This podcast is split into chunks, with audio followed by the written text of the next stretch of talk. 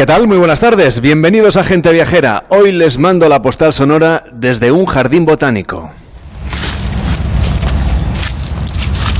Lo que escuchan son las hojas secas de los árboles que han caído sobre el suelo de este lugar.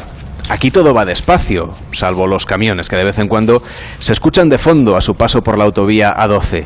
Son el ancla que nos recuerda que estamos en tiempos de prisas y agobios, porque todo lo demás aquí es calma. Para entrar en los dominios de este jardín botánico de La Rioja, nos sugieren que nos quitemos los zapatos y también los calcetines y que caminemos descalzos sobre la hierba, notando las irregularidades del terreno, la humedad de la tierra, los cambios entre la turba, la arena y la hojarasca y que empecemos a sentir mayor conexión con la naturaleza. Este es un ejemplo de lo que es una vida reposada. El jardín nació en 1985 y tardó 20 años en abrirse al público. Todo un signo de que la naturaleza necesita su tiempo.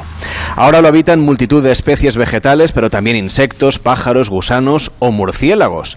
De vez en cuando nos cuentan, algún jabalí también se pasea por sus caminos. Pero los que estamos más desubicados aquí somos nosotros, los humanos, sobre todo si venimos de la ciudad detenernos a ver cómo se zarandea una flor mecida por el viento o cómo las hormigas transitan preparándose para el invierno, es casi terapéutico. Así que desde el Jardín Botánico de La Rioja, entre Santo Domingo de la Calzada y Nájera, en la autovía A12 que une Burgos con Logroño, les mando esta postal sonora para iniciar Gente Viajera.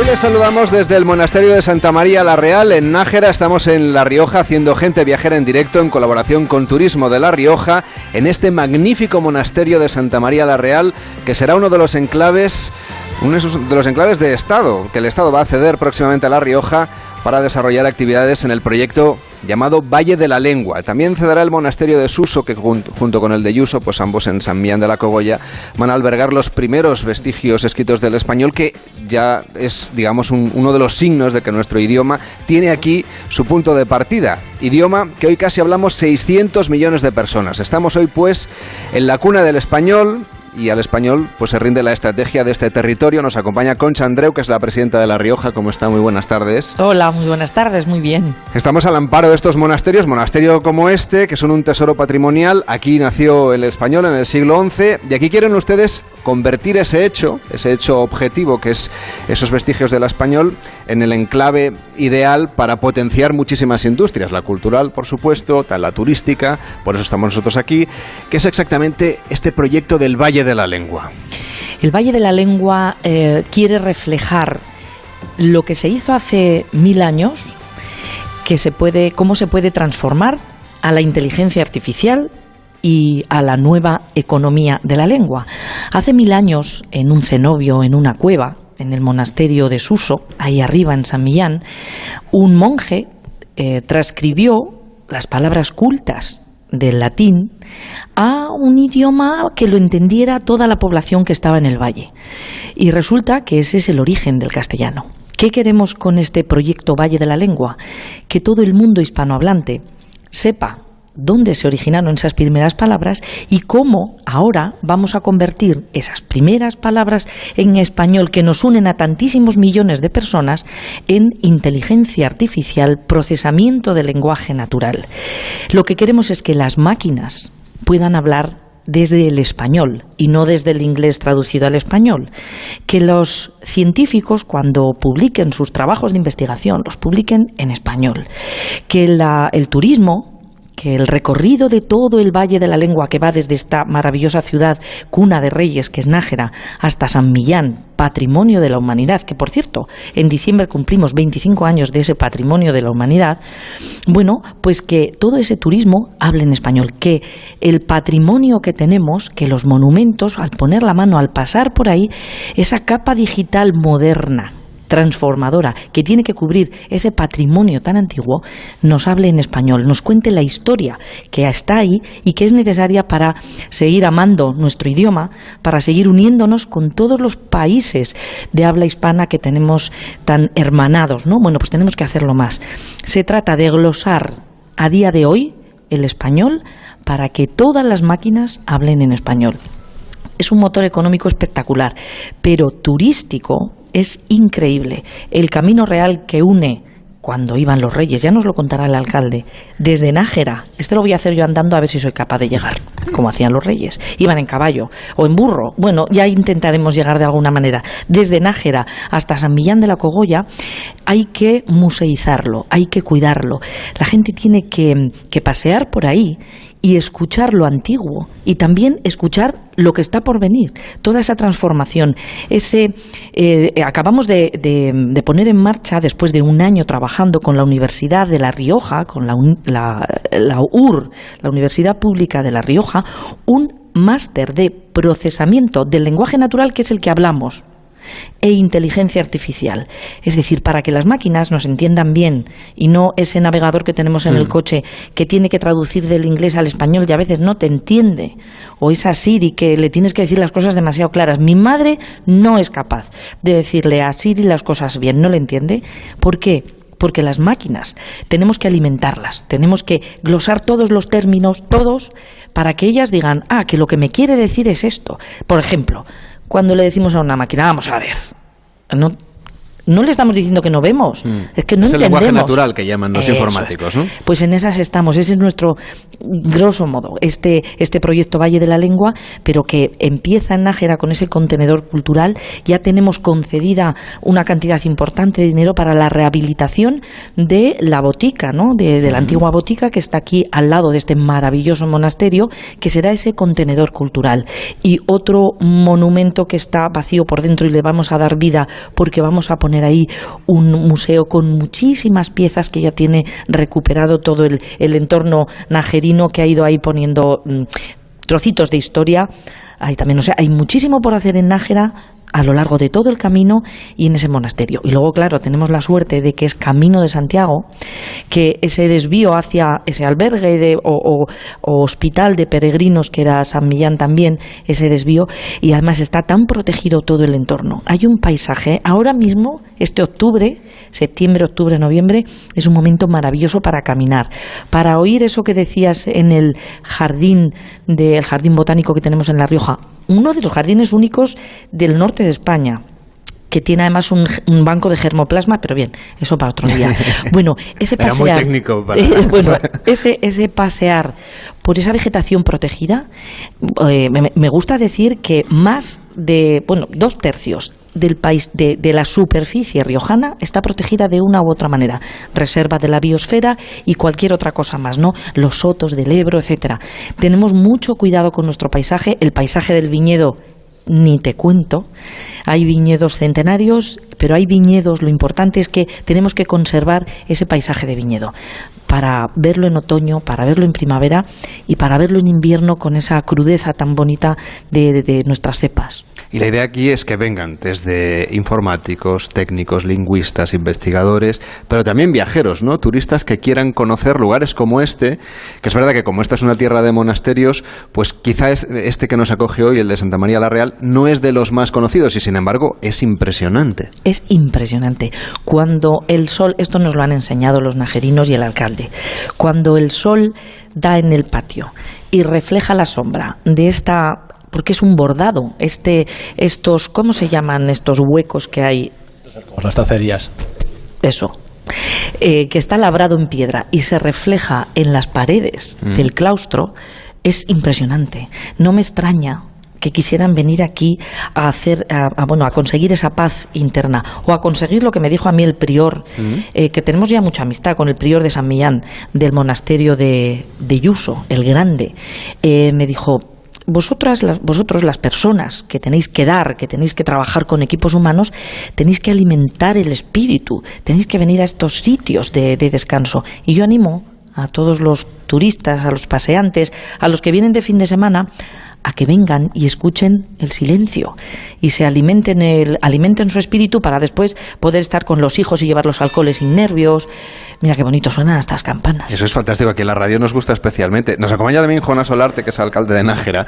¿Qué tal está? Muy buenas tardes. Muy buenas tardes. Es que sí, sí, no parece que no podemos hablar entre nosotros y, y creo que todo lo contrario, que lo interesante es dar a conocer la importancia de este lugar que nos acoge, de Nájera, como punto de paso obligado también del Camino de Santiago, que sé que ha sido muy importante en este doble año Chacobeo, pero que la gente va a seguir peregrinando y va a seguir pasando por aquí, ¿verdad? Así es, afortunadamente, el otro día, afortunadamente, hablaba con la hija de uno del señor que lleva el albergue que fuimos a ver cuando peor lo estábamos pasando, cuando íbamos con mascarilla paseando por el camino de Santiago, el hombre aguantó y aguantó y me dijo hace poquito, estamos a tope. Porque claro, la pandemia hizo frenar, no había caminantes, porque no había donde albergarse, porque estaba todo cerrado. Poquito a poco fueron saliendo y ahora, eh, bueno, vino la ola de calor y los caminantes tampoco salían, pero ahora están a tope, a tope, a tope. Es un cruce de caminos maravilloso. Ahora mismo nos hemos cruzado por la calle y esa sonrisa que llevan y les dices, buen camino. Llevan la sonrisa porque acaban de empezar ya cuando lleven ya cinco horas caminando, ya la sonrisa. Siempre ya es. Bueno, pero la satisfacción de llegar al, siguiente punto de la peregrinación siempre es muy agradable, ¿no?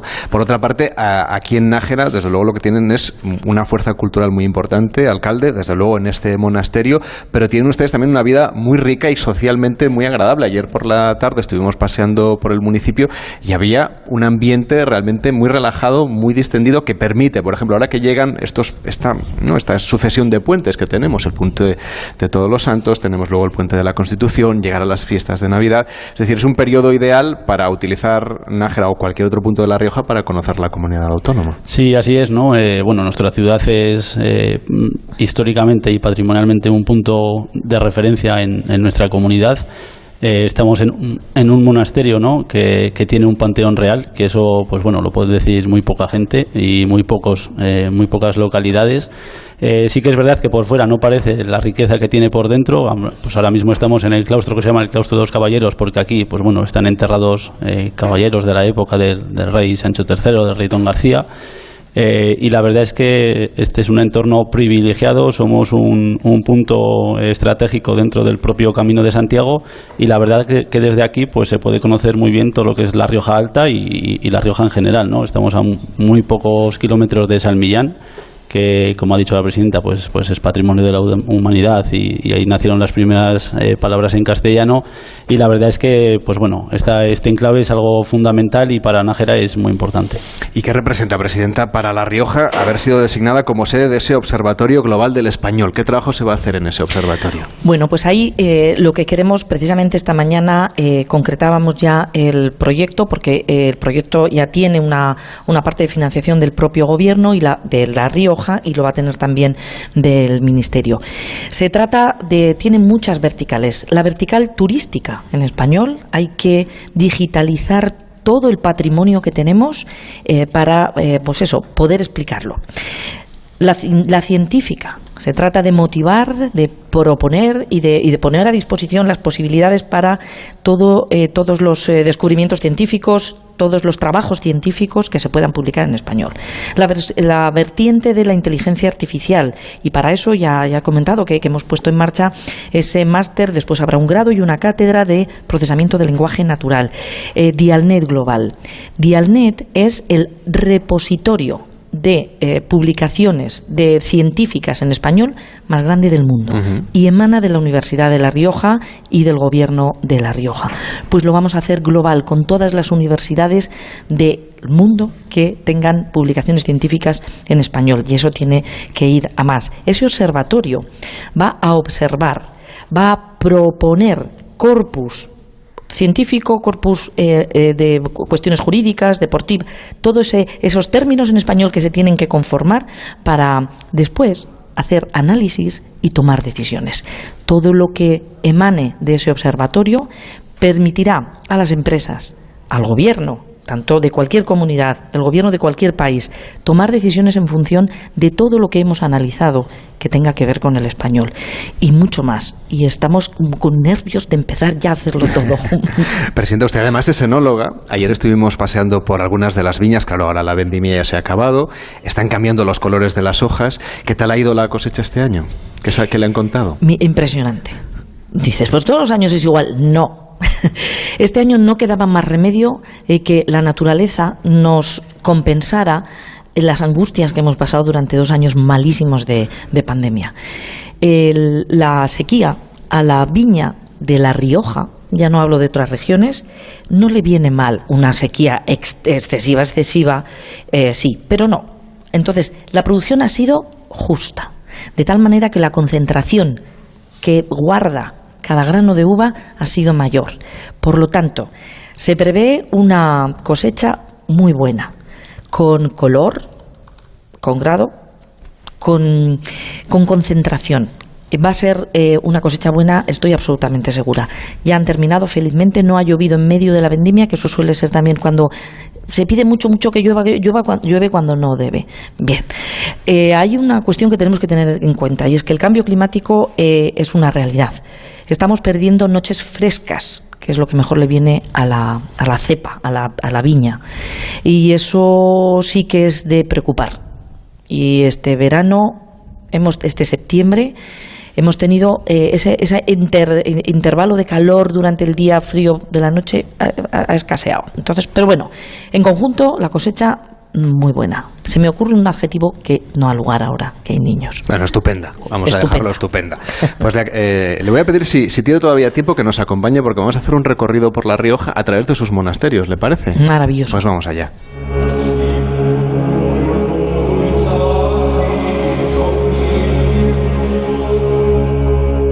Ya hemos contado que estamos aquí en Santa María la Real, en Nájera. Y desde aquí saludamos a nuestro compañero Enrique Domínguez Uceta, que es un gran aficionado a viajar por este territorio y conoce además muy bien este monasterio. Pero no solo este, sino todos los que hay en La Rioja. Hola Enrique, ¿cómo estás? Buenas tardes. Hola Carles, buenas tardes. Pues aquí estoy eh, echando de menos estar con vosotros en esta ocasión porque realmente con lo que estamos oyendo mm, eh, seguro que no hay mejor sitio para estar en estos momentos que allí. Pero si quieres que entremos en, el tema, por supuesto los monasterios riojanos yo creo que pueden ser la excusa perfecta para viajar a La Rioja por sí mismos porque mm, alguno, como estabais diciendo, está en la lista del Patrimonio de la Humanidad, pero también porque en La Rioja los monasterios ocuparon los sitios más bellos, yo creo, los más hermosos, y en su interior no solamente se acumulan temas religiosos o históricos, sino que también contaban con buenas cocinas, con buenas bodegas y con importantes centros de estudio y de cultura, de manera que visitar los monasterios es una manera de acercarse y de conocer los aspectos quizá más profundos eh, que identifican a La Rioja en su relación con la buena vida, con el territorio y con el arte. La verdad es que lo tienen todo. Y yo destacaría especialmente la relación que tienen algunos de estos monasterios con el paisaje, ¿no? Por ejemplo, este en el que estamos, porque están todos en sitios que son absolutamente espectaculares.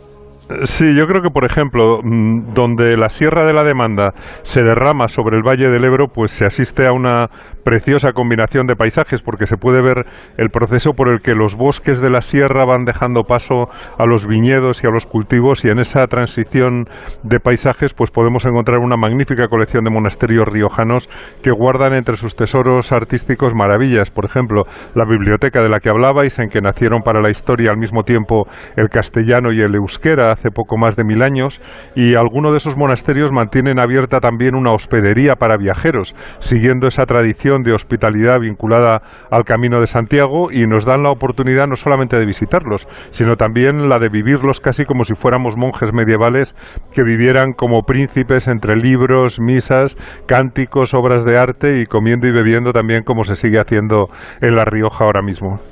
Oye, seguramente el más famoso de los monasterios riojanos es el de San Millán de la Cogolla, que es una absoluta maravilla y que no hay que perderse, o que hay que volver una y otra vez, yo diría. Pues sí, San Millán de la Cogolla está a 45 kilómetros de Logroño, domina un paisaje de campos de cultivo al pie de esas montañas cónicas cubiertas de bosques y el nombre de San Millán lo tomó de un ermitaño que vivió en las cuevas vecinas en el siglo VI, donde compartía su penitencia con otros anacoretas. San Millán falleció en 574 y fue enterrado en la cueva en que habitaba. Sus restos fueron muy venerados y en torno a ellos pues fue surgiendo el templo y el monasterio visigótico de Suso, un edificio sencillo adosado a la pared rocosa que fue ampliado en estilo mozárabe y románico con dos altas naves separadas por arcos de herradura. Es muy impresionante por, porque es muy muy sobrio, es muy primitivo, con un atrio que conserva su suelo original. Allí están también los sepulcros de los siete infantes de Lara y los de tres reinas navarras de los siglos XI y XII. Es muy interesante verlo porque, como te decía, es muy primitivo. Está sumergido en el bosque y aún se pueden ver allí también los grafitis dibujados por los peregrinos medievales. Pero desde el atrio de Suso, pues ya se ve en el fondo del valle el otro monasterio, el de Yuso, más abajo, más moderno, que no tiene nada que ver porque es, es geométrico, es riguroso, es un edificio de grandes proporciones. Y supongo que por eso se le conoce como el Escorial de la Rioja, ¿no? Como la gran obra de los monasterios riojanos. Sí, es muy grande, es muy severo de formas como el Escorial y tiene una historia curiosa porque mm, cuando decidieron llevar los restos de San Millán hasta donde estáis vosotros, hasta Nájera, pues los bueyes que llevaban la carreta se detuvieron tercamente donde ahora está el monasterio de Yuso y no hubo manera de moverlos. El bueno de Sancho IV lo interpretó como una señal divina y mandó levantar allí un monasterio que se inauguró en 1067, conviviendo con el desuso hasta el siglo XII. Y su escritorio estaba dedicado a la copia de libros, fue muy activo en los siglos X y XI y nos dejó pues una enorme biblioteca medieval donde se conservan esas glosas emilianenses en las que un copista anotó junto al texto en latín que reproducía la versión en lengua romance popular del mismo, dando lugar a esas primeras palabras escritas en castellano. Y también escribió una versión en euskera y así pues nacieron ambas lenguas para la historia. Me vas a permitir, Enrique, que salude a Gloria Treviño. Hola, Gloria, ¿cómo está? Buenas tardes. Porque en unos minutos un grupo bastante numeroso va a visitar este monasterio. Ya tiene que atenderles, así que le vamos a robar solamente unos minutos para que nos cuente algunas de las cosas que les va a contar usted. Porque lo que me decía es que en función de cómo sea el grupo, usted adapta un poco el discurso. Y ahora creo que le tocan catedráticos. Le, van a poner a prueba. Son jubilos catedráticos, ya veremos a ver cómo sale. bueno, ¿qué les va a contar? Pues nada, pues decirles sobre todo que están en una ciudad nájera que, históricamente mm, fue importantísima porque fue la capital del reino de Nájera Pamplona durante 150 años. Y la prueba de esa importancia histórica la tenemos en la serie de, de tumbas reales, porque en total hay 30 enterramientos reales, lo que dan fe de esta importancia histórica de la ciudad de Nájera una, un monasterio que nace de la cueva donde, según la leyenda, el rey encuentra una imagen, Santa María la Real, y eh, a partir del, de la cueva se hace todo, se realiza todo el monasterio que tiene un claustro mm, del siglo XVI precioso con unas tracerías caladas, como decía la presidenta, que son una especie como de puntillas de piedra que es maravilloso verlo según cómo filtra la luz, mm, cómo se refleja en los, en los muros y eh, que nos está contando pues las vicisitudes que ha pasado el pueblo de el pueblo de Nájera durante pues desde la fundación del monasterio en el siglo XI hasta hasta la desamortización pues ha ocurrido muchos eh, muchos sucesos bastante eh, lamentables, pero que hoy por hoy vemos el monasterio luciendo esplendoroso. Además tienen ustedes una nutrida agenda cultural, a que se hacen conciertos y también visitas teatralizadas, que creo que les gustan especialmente no solamente a la gente de Nájera, sino a todos los visitantes. Sí, en verano hay un proyecto que se llama eh, Culto y Cultura a través del Patronato de Santa María la Real. Eh, y, ese proyecto mm, conlleva que todo el verano tenemos actos en el claustro, sobre todo en el claustro, porque cualquier cosa que pongas en el claustro va a salir bien. Como este programa, espero que salga bien, que estamos aquí en el claustro. Eh, entonces hay pues desde teatro, danza, mm, concierto de órgano y luego también agosto y septiembre hay visitas nocturnas, que es importante decirlo, de nocturnas teatralizadas. Es un grupo de teatro que se llama Sapo Producciones que eh, lo que hacen es, por medio de diferentes personajes vinculados a la historia del monasterio, pues nos acompañan y las guías acompañamos en este recorrido por el, un lugar tan precioso como es este monasterio al que quiero con todo mi alma. Eso se nota ¿eh? cuando usted lo cuenta. Tengo entendido que la expresión esa que decimos muchas veces de el que calla otorga ah. tiene mucho sentido aquí en este monasterio y tiene que ver con las elecciones, presidenta. Ay, madre. Ahora se lo cuentan. Cuéntelo usted. No, es, que, a ver, eh, en unas elecciones diferentes. Sí, sí, sí. No, eso no eh, eran se, democráticas. Se cuenta que sí, a finales del siglo XIX, cuando hacían las elecciones municipales aquí, bueno, las elecciones a los concejos en Nájera, eh, abrían actas, firmaban las actas y entonces todo el consejo recién salido de esas urnas venía hasta el don Diego Lopediaro que está enterrado aquí, que no es el que fundó Bilbao, es el bisabuelo, pues eh, venía y eh, de una manera simbólica le preguntaban al, al, don Diego, al conde, le preguntaban, ¿la aprobáis señor? ¿La aprobáis señor? Tres veces, ¿la aprobáis señor? Y el hombre, como ni churreaba ni muerto hacía siglos, pues eso, pues no decía nada. estaban todos de acuerdo y de ahí viene la famosa frase. El que calla otorga.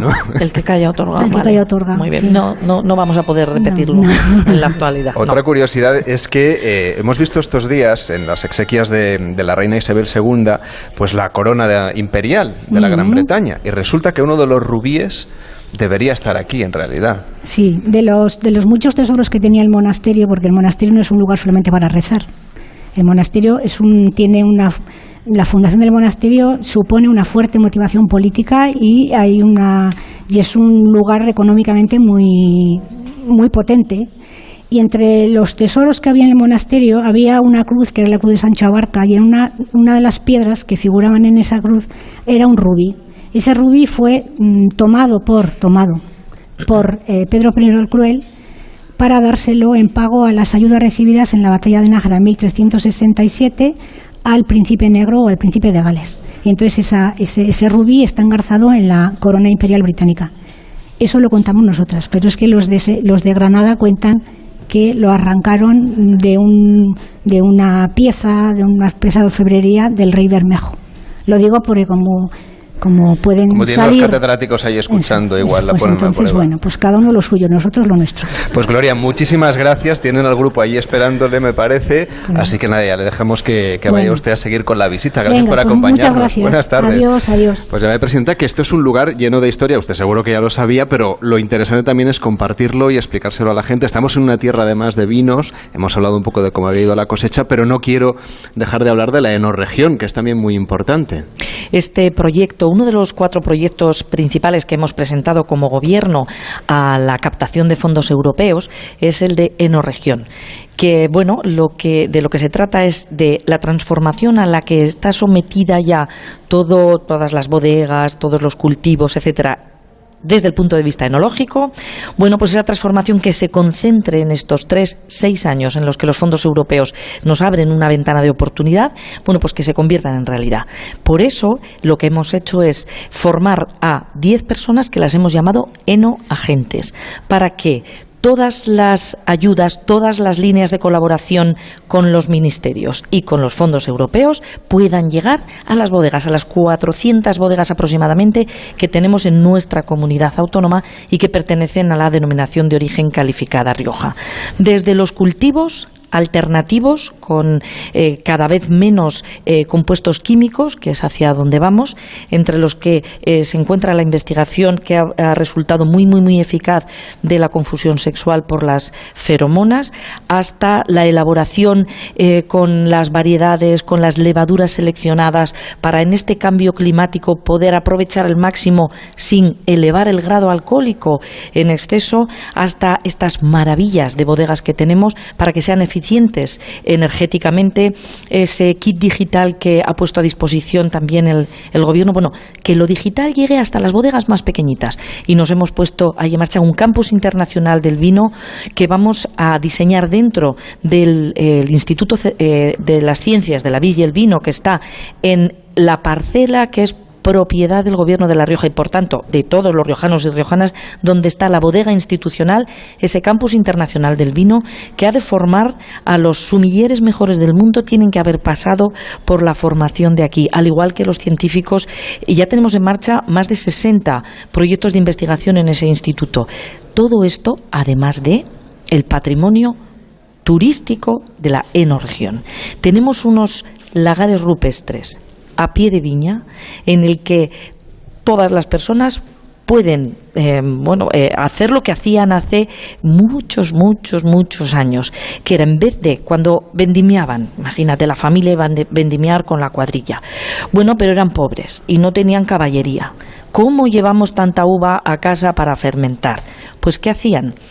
Durante el invierno, cuando no hay vendimia, picaban la piedra que tenían cerca, la dejaban lisa, lisa, le hacían un, orificio para que cayera a otro cubo que es que lo habían picado en la piedra, de tal forma, vendimiaban, echaban ahí en esa losa la uva, la pisaban, recogían el mosto y ya el mosto en pellejos sí que se lo podían llevar cargado a su casa a fermentar.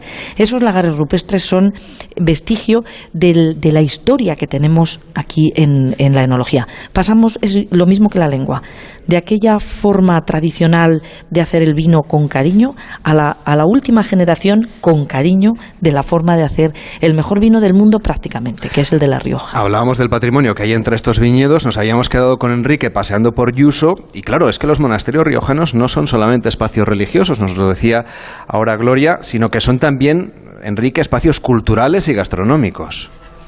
Bueno, efectivamente, sin salirnos de Yuso, pues hay que recordar que el gran edificio que vemos ahora es, es, un edificio renacentista y barroco y que tiene una buena colección de pintura, tiene una hermosa iglesia, tiene una bella sacristía y, bueno, tiene una cosa absolutamente maravillosa que son los marfiles de las arcas que contenían los restos de San Millán y de San Felices, que son de una perfección que parece ingenua pero que es absolutamente sofisticada. Y el monasterio de Yuso tiene también una buena que ofrece gastronomía riojana con ricas menestras y chuletillas de cordero y ese excelente vino de la tierra del que estáis hablando, que fue mencionado en la literatura por vez primera en la obra de Gonzalo de Berceo, el primer poeta en lengua castellana que había nacido en, en el pueblo vecino, está justamente allí al lado del monasterio de Yuso.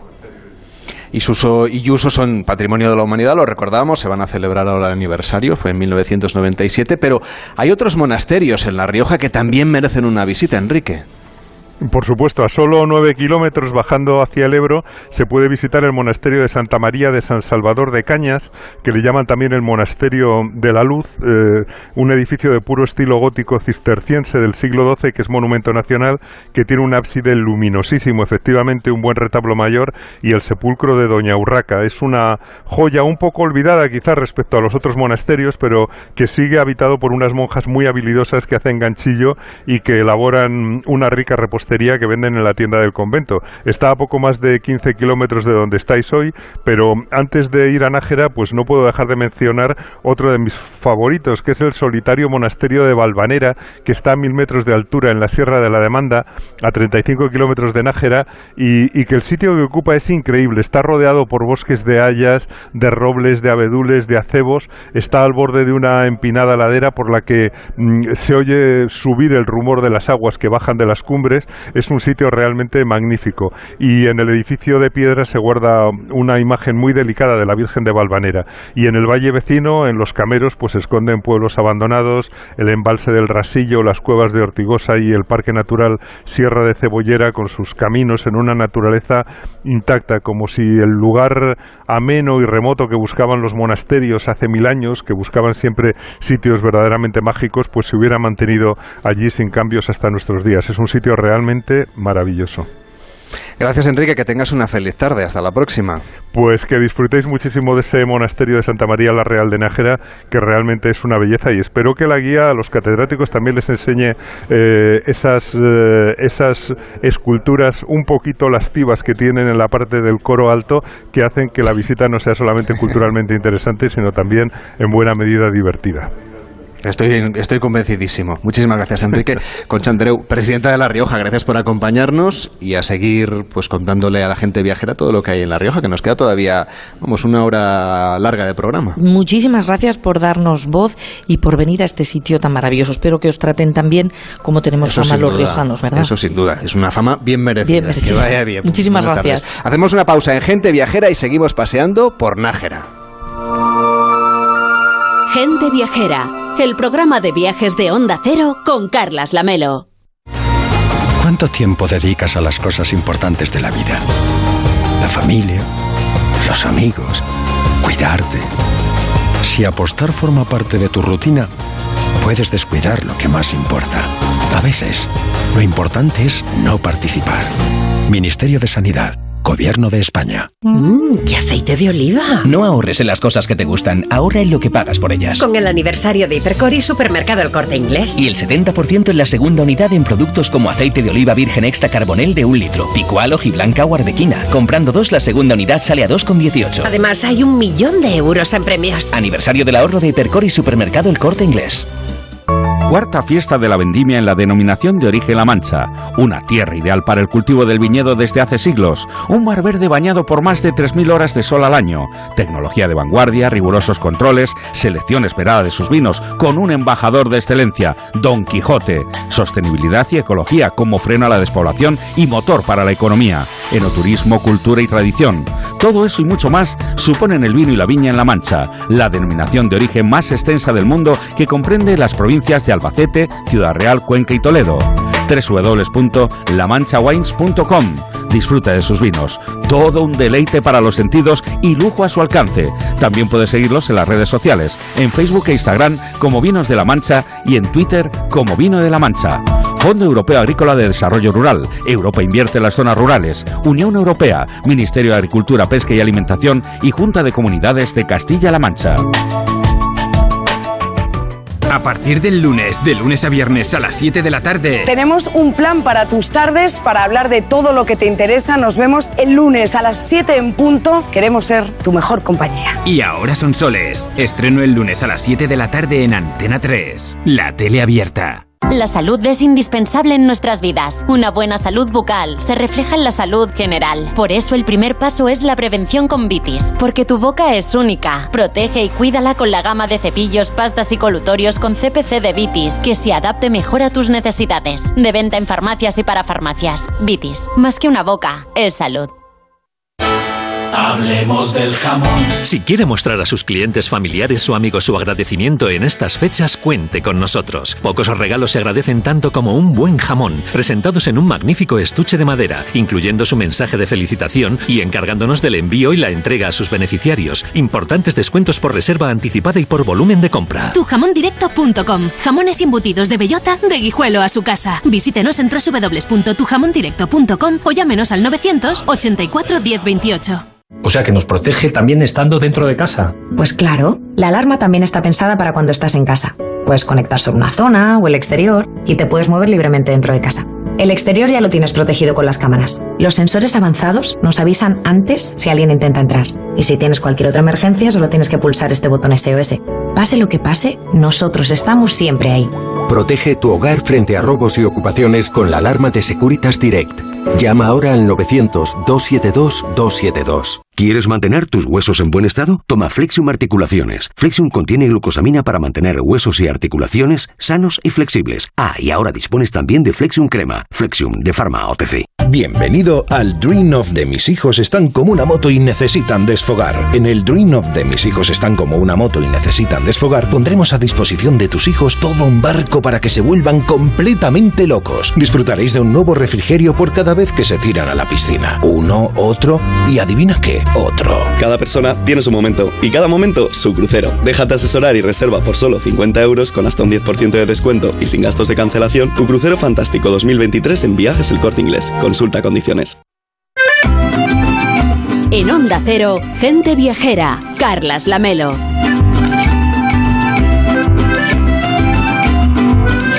Hoy estamos haciendo gente viajera en directo desde el monasterio de Santa María la Real. Estamos en Nájera, estamos en La Rioja, nos acompaña su alcalde, Jonas Solarte, del que hemos hablado antes, ya hemos hablado del Camino de Santiago, pero hay otras muchas cosas que contar, porque este lugar en el que estamos, este monasterio, es la sede de la Escuela Nacional del Patrimonio Histórico, es decir, que aquí es una sede nacional de todo el país, o sea que todos los españoles le debemos mucho a este lugar, que es lo que investigan aquí. Así es, eh, existen dos escuelas de patrimonio, una está en Madrid y la otra es está aquí en Nájera. Eh, aquí se, se, investiga, se hacen cursos, eh, se hacen charlas eh, de todo lo que es la restauración, mantenimiento, recuperación del, del, patrimonio histórico y cultural, ¿no? Eh, hace unos años, por ejemplo, pues eh, hubo un curso de restauración de vidrieras en las que estuvo el ponente, uno de los ponentes era el restaurador eh, de las vidrieras de la catedral de la catedral de Notre Dame, ¿no? Y la verdad es que vienen gente de, pues tanto de todo el país como también de, resto de, Europa, ¿no? Para, participar en estos cursos. Hemos conocido a fondo el monasterio, pero hay otras cosas insólitas aquí en Nájera. Cuando uno pasea por sus calles y ve de repente, pues e, esa, esa montaña mm, con, esas formas sinuosas, esos terrenos de lodo que, llaman muchísimo la atención y que acogen esas cuevas que pueden ser visitadas, que en su origen pues eran algunas casas y otras pues eh, fresqueras, ¿no? Servían para mantener los alimentos en, buena temperatura. ¿Cómo se pueden visitar esas cuevas y un poco qué ofrecen a los viajeros, a los visitantes que lleguen aquí a Nájera? Bueno, eh, actualmente están abiertas un grupo de cuevas que se llaman las Cuevas del Castillo. Eh, se pueden visitar sábado y domingo a, las 10 y a las 12 durante esas esos dos días, esas dos horas. Y las entradas para, para poder visitar las cuevas es una visita guiada la pueden reservar desde la propia oficina de turismo. Es un conjunto patrimonial, eh, no, porque no solo tenemos esas cuevas, sino que en total en Nájera habrá alrededor de 136 eh, bocas de cuevas, ¿no? que puede, podremos hablar de uno de los conjuntos rupestres más importantes del norte de España en cuanto a este tipo de cuevas y que la verdad es que pues bueno es un elemento turístico muy importante para Nájera ¿no? y que seguimos eh, potenciando y que queremos seguir ampliando. Aquí en Nájera hay que visitar el Alcázar, la Real Capilla de la Santa Cruz, el convento de Santa Elena, la Capilla de la Madre de Dios, pero no hay que olvidarse de asistir a la crónica najerense, que me gustaría, alcalde, que nos contase en qué consiste este espectáculo y sobre todo cuándo se celebra. Bueno, es, eh, el espectáculo en sí es un espectáculo histórico teatral, ¿no? que representa pues eh, toda la historia de Nájera, la historia desde el nacimiento, pues bueno, de este, incluso de este monasterio, ¿no? Eh, es posible eh, que este espectáculo salga adelante gracias a la colaboración de ciudadanos y ciudadanas de Nájera. Eh, lo componen 250, más de 250 personas que, que, actúan durante el mes de julio, que suele ser en torno al, a, a Santiago, ¿no? durante cinco días y la verdad es que estamos hablando de uno de los espectáculos, pues bueno, eh, más importantes, podríamos decir, de estas características, eh, de los pocos que llevan 55 ediciones representándose ininterrumpidamente, que es algo muy importante. Y la verdad es que está declarado pues bueno pues como bien de interés cultural de carácter inmaterial como fiesta de eh, de interés turístico regional y que pues pronto podamos eh, empezar a preparar eh, para intentar optar y para conseguir eso ese hito ¿no? que, estamos buscando todos que es que sea declarado como fiesta de interés turístico nacional que para nosotros es muy importante. Pues le deseamos toda la suerte del mundo. Juan Solarte alcalde de Nájera gracias por acogernos por ser tan hospitalarios con el programa y enhorabuena por este lugar tan fantástico que además está en plena restauración o sea que cuando esté acabado todo pues se podrá visitar todavía con mayor intensidad. Muchísimas gracias por vuestra visita. bien. buenas tardes Buenas tardes. En Onda Cero, Gente Viajera, Carlas Lamelo. Después de todo, llega un día en el que sientes la brisa del mar y la tranquilidad que te transmite. Te imaginas disfrutando de una gastronomía exquisita, de rutas y paisajes. Y te das cuenta de que estabas perdiendo el norte. Visita a Mariña Lucense. Vuelve a encontrar el norte. Si eres docente, vuelve a ver el encuentro educativo Mente Sami, presentado por Elena Resano y Juan Rabonet. Un gran evento de conocimiento e inspiración en el que podrás escuchar a reconocidos expertos y trasladar a tus alumnos competencias relacionadas con el pensamiento crítico, la creatividad responsable y los valores. Vuelve a ver esta primera edición en mentesami.org. Fundación A3 Media. Hagamos juntos una sociedad más crítica y libre. ¿Quieres ahorrar con los superchollos diarios de Carrefour? Aprovecha porque solo hasta el 23 de octubre tienes un 20% de descuento en cupón canjeable en todos los vinos. Válido en Carrefour y Carrefour.es. Carrefour, aquí poder elegir es poder ahorrar. Navidades, me hubiese perdido Navidades. Hacer una tortilla, una paella, haberme sentido abuelo. ¿Imaginas no haber vivido estos últimos 30 años? A las personas sin hogar, la calle les arrebata 30 años de esperanza de vida. Hazte socio en hogarsi.org para que nadie viva en la calle. ¿Cansado, agotado, fatigado? Muchas formas de llamarlo y una gran forma de combatirlo, tomando Revital. Revital con jalea real y vitaminas es la energía que necesitas. Revital, de Pharma OTC. Solo hasta el domingo 23 de octubre, todos los juguetes de Hipercor tienen un 40% de regalo. Muñecas, peluches, coches, juegos de mesa. Todos con un 40% de regalo. Que podrás utilizar en una próxima compra en cualquier departamento de Hipercor. Aprovechate, solo hasta el domingo. En Hipercor y en hipercor.es. Consulta condiciones.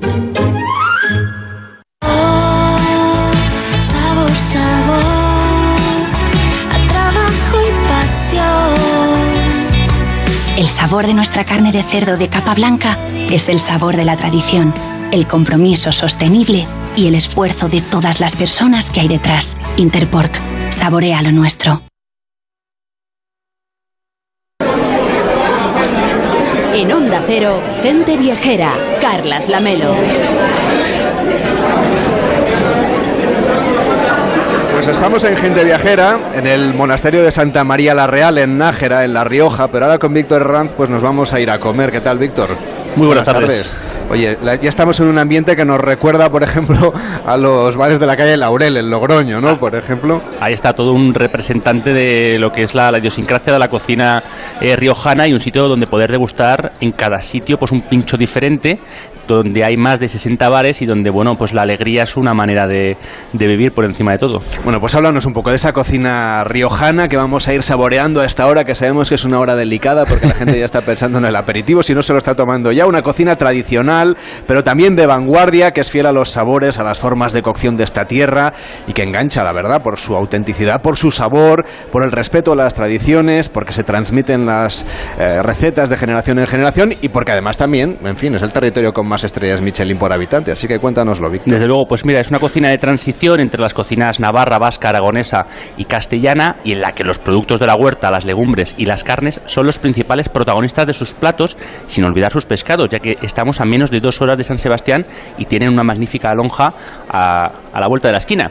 Es una gastronomía sencilla, deliciosa, basada en esos productos locales, de unas ricas huertas que riega el Ebro y sus afluentes y ofrecen excelentes materias primas, que al final eso que dicen que menos y más sencillo, pero mejor, se cumple perfectamente. Pues vamos allá, el aceite, la coliflor, las alcachofas de Calahorra, el queso camerano, el pimiento alegría que está en muchísimos de sus platos, el chorizo, el chorizo por supuesto, la pera rincón de Soto, la chacinería de la zona de baños del río de Tobía, el cardo, la borraja, la judía, los espárragos, el champiñón, vamos que no acabaríamos. Son 174 municipios y se realimentan con los productos pues que unos mm, eh, de alguna manera cultivan para los demás. La mayoría de sus productos son denominaciones de origen o bien indicaciones geográficas protegidas, así como especialidades tradicionales garantizadas, garantía de la mayor calidad y la verdad es que lo mejor que hay que hacer es probarlo, Víctor. Desde luego, y para denominaciones lo que más nos gusta es esa denominación de a la riojana. Exactamente.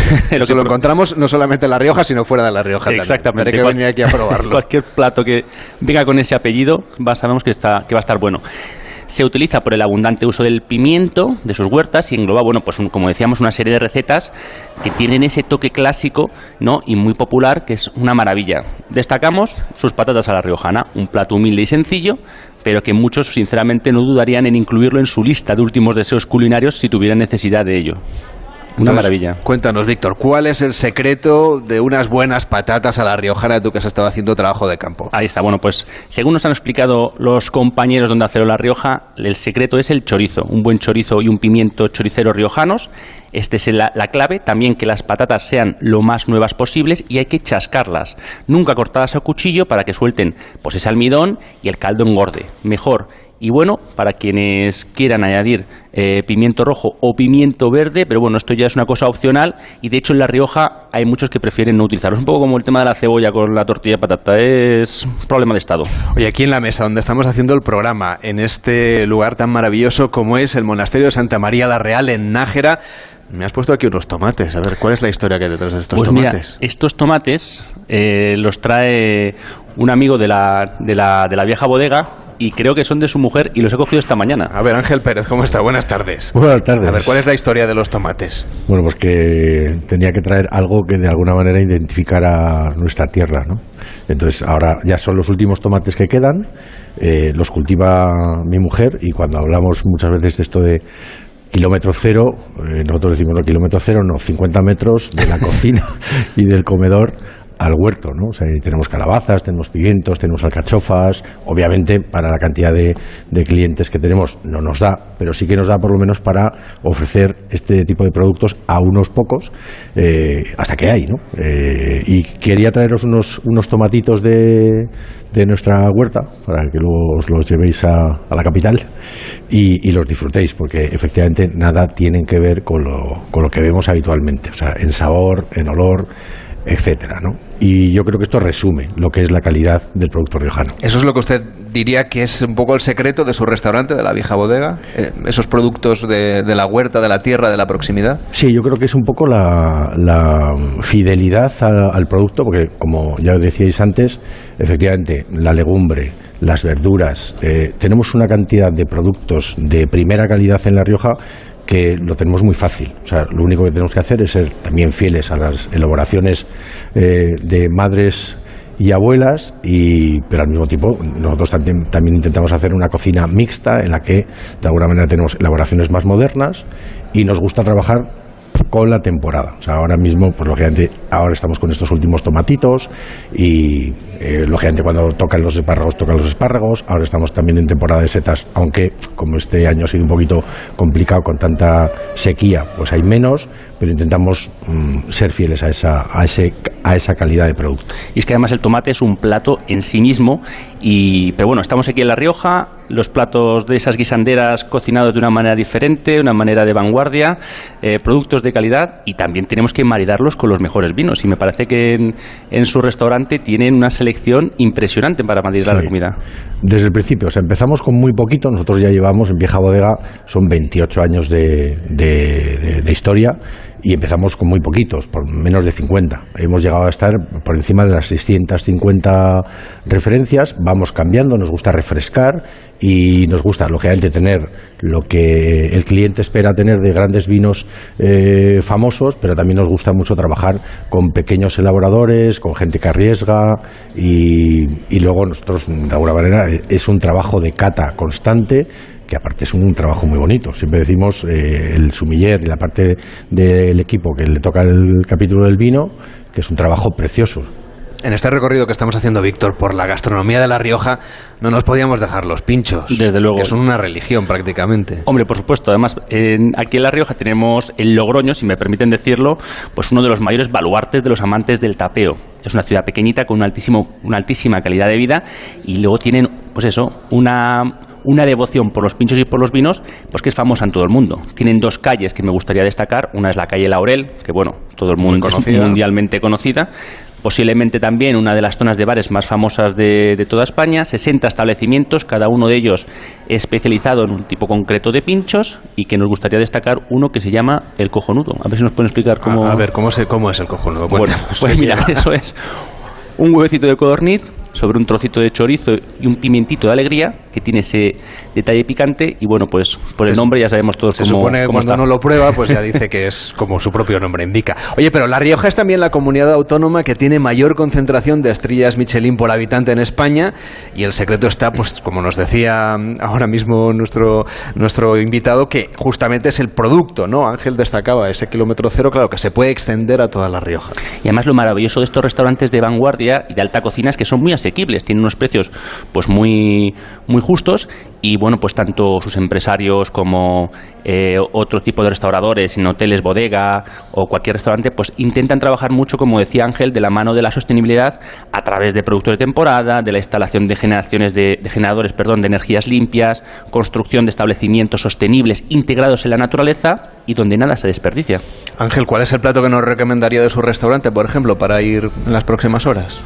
Bueno, Ahora ahora, que es casi cada hora de comer. ahora hay una cosa que además nos lo piden porque se nota muy claramente la época, ¿no? Entonces, ahora la gente que está viniendo eh, quiere legumbre cuando ya empieza un poquito el frío. Por lo tanto, nosotros siempre te- tenemos, intentamos tener a la medida posible, mm, eh, alargando la temporada, las pochas eh, y los caparrones, las alubias, las alubias rojas. Pero por encima de todo, y también buscando un poco algo más eh, suavecito, las verduras. Me da igual un pisto que una menestra. eso Pues nos quedamos con todo esto, Ángel. Muchísimas gracias. Buenas Quería tardes. hacer una mención que en, Es en que- mi pueblo Casa de la Reina también hay un monasterio, que es el monasterio de la Piedad. Pues dicho queda. Llegan las noticias y seguimos viajando aquí en Gente Viajera. Hasta ahora mismo. Es la una de la tarde, las 12 del mediodía en Canarias.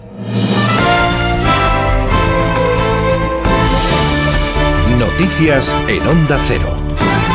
Buenas tardes. El presidente del Gobierno, Pedro Sánchez, ha reprochado al PP la presentación de su enmienda total a los presupuestos de 2023 en el acto donde el secretario general del PSOE participa esta mañana en Soria. Una intervención que comenzaba con retraso sobre la hora prevista y cuya ubicación se ha cambiado a última hora, trasladándose desde la Universidad de Soria al Parque de la Alameda de Cervantes en el centro de la capital. Volvemos a ese punto con Víctor García.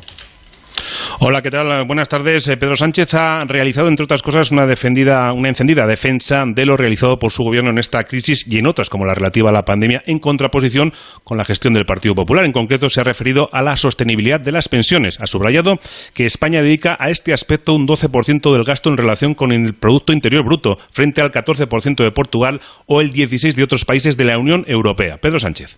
12 son menos que 14 y que 16, digo yo. Pero en todo caso, compañeros y compañeras, el problema en España no son las pensiones. Quien tiene un problema con el sistema público de pensiones, digámoslo alto y claro, es la derecha política, mediática y económica de este país. Sánchez ha estado en Soria para defender las ayudas al funcionamiento con bonificaciones fiscales para las provincias de Soria, Cuenca y Teruel. La plataforma Soria ya ha protestado por la escasa profundidad de estas ayudas. A partir de las dos, ampliación de todo lo dicho por el presidente Sánchez y también de las palabras de la portavoz del PP en el Congreso, Cuca Gamarra, que clausura a partir de esta hora la convención itinerante del PP canario en el archipiélago, inaugurada hace una semana. Gamarra, que recordamos, en la víspera justificó la enmienda total a las cuentas públicas del Gobierno en que son irreales y electoralistas, además de denunciar el gasto superfluo que contienen. Hablamos de 144 millones de euros más solo en lo que tiene que ver con eh, asesores e infraestructura del propio Gobierno cuando los españoles están pasando uno de sus peores momentos. En Cataluña, entre tanto, Junts per Cat insiste en su ruptura total con Esquerra Republicana. Así lo han recalcado este sábado sus dirigentes. Más detalles, Onda Cero Barcelona, Lourdes Coné. Las elecciones catalanas serán en cuestión de meses. Este ha sido el pronóstico que ha hecho esta mañana el secretario general de Junts per Cat, Jordi Turull, durante el cuarto Consejo Nacional del partido. Turull ha atacado a Aragonés y a su gobierno asegurando que el Ejecutivo, lejos de querer ampliar la base del independentismo, ha ampliado la base del dejarlo estar. El secretario general ha llamado a un cierre de filas a sus dirigentes para que entiendan el paso a la oposición como una oportunidad en la que cuentan con más cohesión y afiliados, ahora que, según asegurado, Aragonés cuenta con menos apoyos que nunca. En Reino Unido se ha confirmado oficialmente la llegada al país del ex primer ministro británico Boris Johnson, procedente del Caribe, antes de la posible presentación de su candidatura para volver al liderazgo del Partido Conservador y a la jefatura de gobierno. Su nombre se suma a los de la líder Tory en la Cámara de los Comunes, Penny Mordaunt, y al del ex ministro de Hacienda, Rishi Sunak. Londres, Celia Maza. Tras la dimisión de Liz Truss, tan solo 45 días después de entrar en Downing Street, el Partido Conservador protagoniza ahora unas primarias express.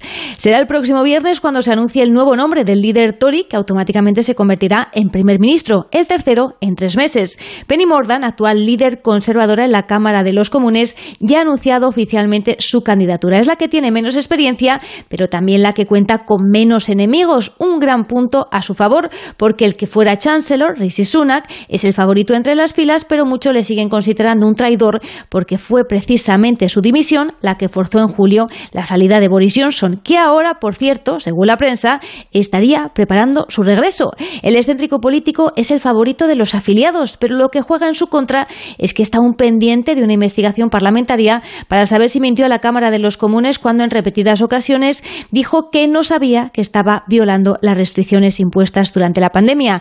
Mentir al Parlamento es motivo de expulsión por lo que de ser elegido quizá podría tener luego que presentar su dimisión tan pronto como estas Navidades. ¿Rocamolesco? Sí. Imposible, ya nada es imposible en Westminster. Y en China, día triunfal para Xi Jinping, el presidente del país y del Partido Comunista, en la clausura del vigésimo Congreso del Partido Único, en el que se ha apuntalado un nuevo mandato y además ha habido una sonada expulsión en una aparente purga del régimen. Corresponsal en Pekín, Laura Laplana. El expresidente chino Hu Jintao ha sido forzado a salir del Palacio del Pueblo, donde se celebraba la clausura del Congreso Nacional del Partido Comunista. Poco después de que la prensa entrase en el gran salón, dos asistentes se acercaron a Hu, sentado al lado de Xi Jinping, y le obligaron a levantarse y salir del recinto. El expresidente parecía reacio a abandonar su asiento, pero finalmente salió de la sala, aunque mantuvo antes un breve intercambio con Xi y el actual primer ministro Li Keqiang. De momento, el partido no ha dado ninguna explicación de su salida. Deportes con David Camps. El encuentro Real Madrid-Sevilla de las 9 de la noche centra las miradas de los partidos de hoy de la undécima jornada de Liga en Primera División. Baja de última hora del francés Karim Benzema por fatiga muscular en el cuádriceps de su pierna izquierda. Regresa en el equipo blanco el guardameta Courtois. La jornada comienza en apenas 55 minutos con el duelo Rayo Vallecano-Cádiz. A las 4 y cuarto Valladolid-Real Sociedad.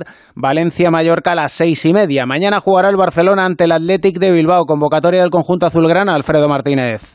Xavi Hernández ha dado la lista de convocados después de la sesión preparatoria de hoy, previa al partido de mañana a las 9 de la noche frente al Athletic de Bilbao, en el morboso regreso de Ernesto Valverde. No hay novedades. Los mismos 22 jugadores que se enfrentaron el jueves al Villarreal. Malas noticias, por tanto, ni Memphis Depay ni Andreas Christensen se han recuperado aún, aunque se les espera para el partido frente al Bayern de Múnich si las cosas van bien. En cualquier caso, el técnico del Barcelona tiene la gran duda de si mantener a los jugadores o a los habituales titulares que no jugaron el último choque frente al Villarreal. ¿Y qué ocurrirá con Gerard Piqué? Si jugará de inicio o estará en el banquillo. Mañana juega el Atlético de Madrid ante el Betis. El técnico rojiblanco Simeone pretende zanjar la polémica en torno al portugués Joao Félix. Pone en foco lo que le pasa a Joao. Si le pasaría a Correa, a Cuña, a Morata o a Grisman, no se toca el tema de la misma manera, ¿no? Eh, pero bueno, genera eh, opinión y obviamente genera eh, discusión hablar sobre Joao. Quinta jornada de la Liga Endesa de Baloncesto con cuatro partidos esta tarde: Zaragoza, Fuenlabrada, Murcia, Manresa, Breogán, Bilbao y Gran Canaria. Granada. A partir de las 2, la una en Canarias, Juan Diego Guerrero les amplía la información de España y del resto del mundo en Noticias Fin de Semana. Hasta entonces siguen en compañía de Gente Viajera con Carlas Lamelo.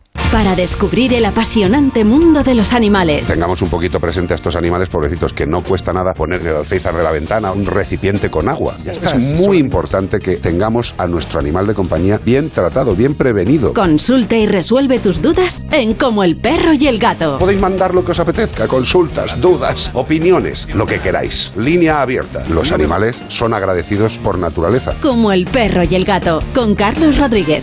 Sábados a las 3 de la tarde, domingos a las 2 y media y siempre que quieras en la app y en la web de Onda Cero. Patrocinado por Menforsan, los especialistas en cuidados, higiene y cosmética natural para las mascotas. Te mereces esta radio. Onda Cero, tu radio.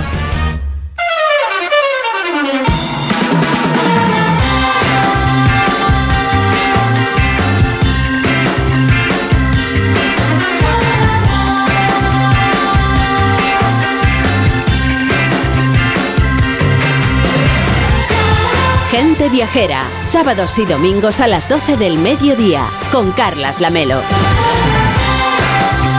A la 1 y 8, las 12 y 8 en Canarias, estamos en Gente Viajera. Les saludamos en directo desde el monasterio de Santa María la Real en Nájera, en La Rioja, haciendo Gente Viajera en directo en colaboración con Turismo de La Rioja.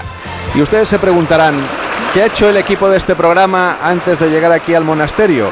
Pues Raúl de Tapia, hola Raúl, buenas tardes. Buenas tardes. Ha sido el más madrugador de todos, yo creo, y se ha ido al río que pasa por Nájera a grabar este sonido, que es como amanecía nada más y nada menos que la ciudad que hoy nos acoge.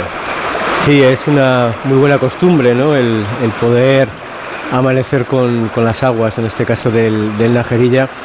Y fíjate, empezaron a cantar los mirlos antes de, de la primera luz, eh, ese canto improvisado y enárquico, y enseguida empezaron a cuchichear sus melodías, eh, las currucas capirotadas.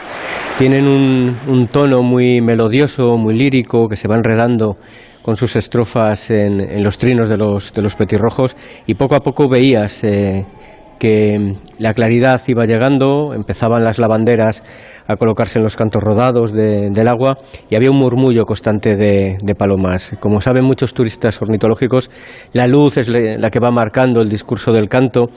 A las siete, siete y media de la mañana prácticamente era de noche, un azul cobalto muy intenso, silencio, ahí es donde empieza la sonata de, de, la mañana y a las 8 que ya se va aclarando el azul pasa a un azul desleído y blanquecino. Y ahí es cuando puedes, eh, puedes disfrutar de esos colores cálidos, de los dorados tenues y ya nos deja ver el bosque, el bosque de Ribera, donde de repente me aparecieron unos eh, sauces centenarios vetustos que parecían clavados en el tiempo y de fondo un farallón eh, calizo con unos colores arcillosos que invitan a volver a madrugar siempre que, viajamos. ¿Verdad que si madrugamos así, pues es, mucho más fácil? Si uno madruga y tiene que ir a trabajar, pues la motivación es otra. Nos acompaña también Ramiro Gil, que es director general de Turismo de La Rioja. ¿Cómo está? Buenas tardes. Buenas tardes. La verdad es que hay que levantarse y ver estos amaneceres, ¿verdad? En pues La Rioja. sí, joder, yo no, no había experimentado esa experiencia, de verdad, y soy director de turismo, pero bueno, Prometo que lo voy a hacer, apuntado queda porque vaya experiencia. Sí, sí, vaya experiencia. Bueno, ahora que vuelven las lluvias y tras este año de sequía, es una buena ocasión también para pasear por los paisajes del agua y desde luego La Rioja tiene muy buena red de humedales protegidos, es muy interesante conocerlos. ¿Cuáles, Raúl, dirías tú o cuáles destacarías de entre los casi 50 espacios incluidos en este inventario español de zonas húmedas?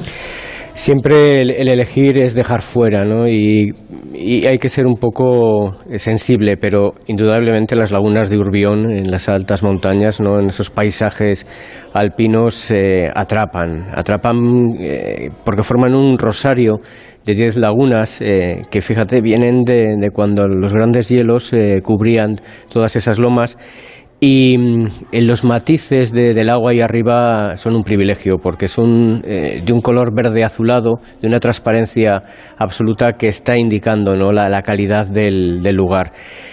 Eh, es una caminata eh, tendida, hay que patear y esforzarse por llegar a la belleza. Creo que además es un sacrificio que debemos pagar para sentirnos eh, de nuevo privilegiados en un lugar así y encontrarnos con maravillas botánicas como la valdeia, que tiene un nombre tan bonito, Valdeia alpestris, que es una planta de flores blanquecinas que solo tiene tres pétalos y que vive dentro del agua, o esa otra también de, de, nombre lírico que es estrella de agua, y ambas están catalogadas como en peligro de extinción dentro de la Unión Internacional de Conservación de la Naturaleza. Pero no quiero dejar de lado tampoco las aves, y ahí tenemos la laguna de Arbías y la de Gollada, que acogen miles de anades reales, de aves frías, de cigüeñas, cercetas comunes, garzas reales, y que en este momento, en el caso de las de la degollada, están esperando ya la llegada de las grullas, ese trompeteo tan magnífico, esas siluetas tan marcadas, y hacen de, esta laguna un gesto muy especial la geología. Es una planicie esteparia surcada por barrancos y cárcavas donde de repente aparece el agua. Esa agua tan privilegiada para todos y más en estas, en estas épocas. Y Raúl, dentro del patrimonio natural de La Rioja, yo creo que no deberíamos olvidar su reserva de la biosfera, claro que no. En el conjunto de sus valores, pues quieres prestar tu especial atención a esos cielos nocturnos, porque también hay mucha gente que se mueve por el mundo y quiere conocer lugares donde observar las estrellas y la geodiversidad. Hablamos un poco de las bondades de estos dos recursos, que son un poquito menos conocidos quizá para los viajeros. Sí, la noche se emplea poco en, en el patrimonio natural y la verdad es que se convierte en un espectáculo sonoro muy intenso al desaparecer toda la contaminación acústica y cuando disfrutas del entorno en mitad de la nocturnidad, se convierte en un hecho de memorabilidad. Siempre vas a tener ese recuerdo, vas a recordar siempre dónde estuviste en aquella noche. Y eso es lo que ocurre en esta reserva de la biosfera de Leza, Jubera, Cidacos y Alama porque están catalogados como lugar de alta calidad dentro del proyecto Starlight y además con un parámetro tan científico como poético, porque me encanta que es brillo del fondo del cielo y que eso sea una unidad medible, creo que ya es un detalle de, excelencia. Y así, eh, La Rioja ha creado dos parques estelares, que son esas ventanas abiertas al firmamento en dos lugares tan eh, eh, eh, orfeónicos, ¿no? que sería la, la, laguna de Cameros y la de Cervera del río, río Alama. Creo que esos lugares son tan bellos de día como también lo son de noche. Te permiten contemplar esas bóvedas cerradas y, no solo de azul y blanco de las estrellas, sino tienen unos cromatismos de rojos, de naranjas, pixelados en el cielo que atrapan, atrapan y te hacen prolongar la, noche en la observación. Y del otro lado, fíjate que estábamos hablando del tiempo de los cielos, está la diversidad geológica, la abuela del paisaje, y tenemos ese fósil de, de Igea que para mí es una maravilla porque llegó a convivir con los grandes saurios y que a día de hoy su aspecto sería muy semejante a una de nuestras araucarias, en este caso chilenas, o las que están en el jardín botánico que, visitamos. También tenemos eh, las ignitas, las huellas de los dinosaurios en, Enciso, que dejan como un poco una sensación eh, telúrica, ¿no? de saber que aquellos pasaron por allí. Y los lugares que dejan una impresión, una impronta especial, en el caso de, las grandes dolinas, yo destacaría la gran dolina de Cenzano. Un punto singular de interés didáctico y científico nacional. Se ha formado por la erosión que, va provocando el agua al disolver el carbonato cálcico y que convierte el escenario en un gran cráter lunar. Eh, hay que trabajar de nuevo, eh, un par de horas para, para llegar, pero no deja indiferente absolutamente a nadie. O sea que tienen, Ramiro, muchas cosas que exportar, ¿no? Que, Muchísimas. Que utilizar también como recurso turístico. No podría haberlo hecho mejor que él, ¿no? no, pues no ha terminado, ¿eh? Todavía tiene muchas cosas que contar. Realmente, realmente tenemos la Reserva de la Biosfera que nos brinda una paleta y unas, unas posibilidades enormes de disfrutar no, del paisaje nocturno, como como bien ha expresado, también del diurno. Eh, somos zona de paleontología, en los yacimientos hay 11.000 huellas eh, catalogadas. Eh, somos rupestres, estamos rodeados de zonas rupestres y bueno, estamos en Nájera, que se conserva perfectamente esta, esta parte rupestre de, la región. somos arqueología, esta Contrevia Lucade, que no puedo olvidarme, como, como esa excavación que, que hay que visitar. Y hablando también del agua y con conexión al agua, tenemos nuestros balnearios. ¿eh?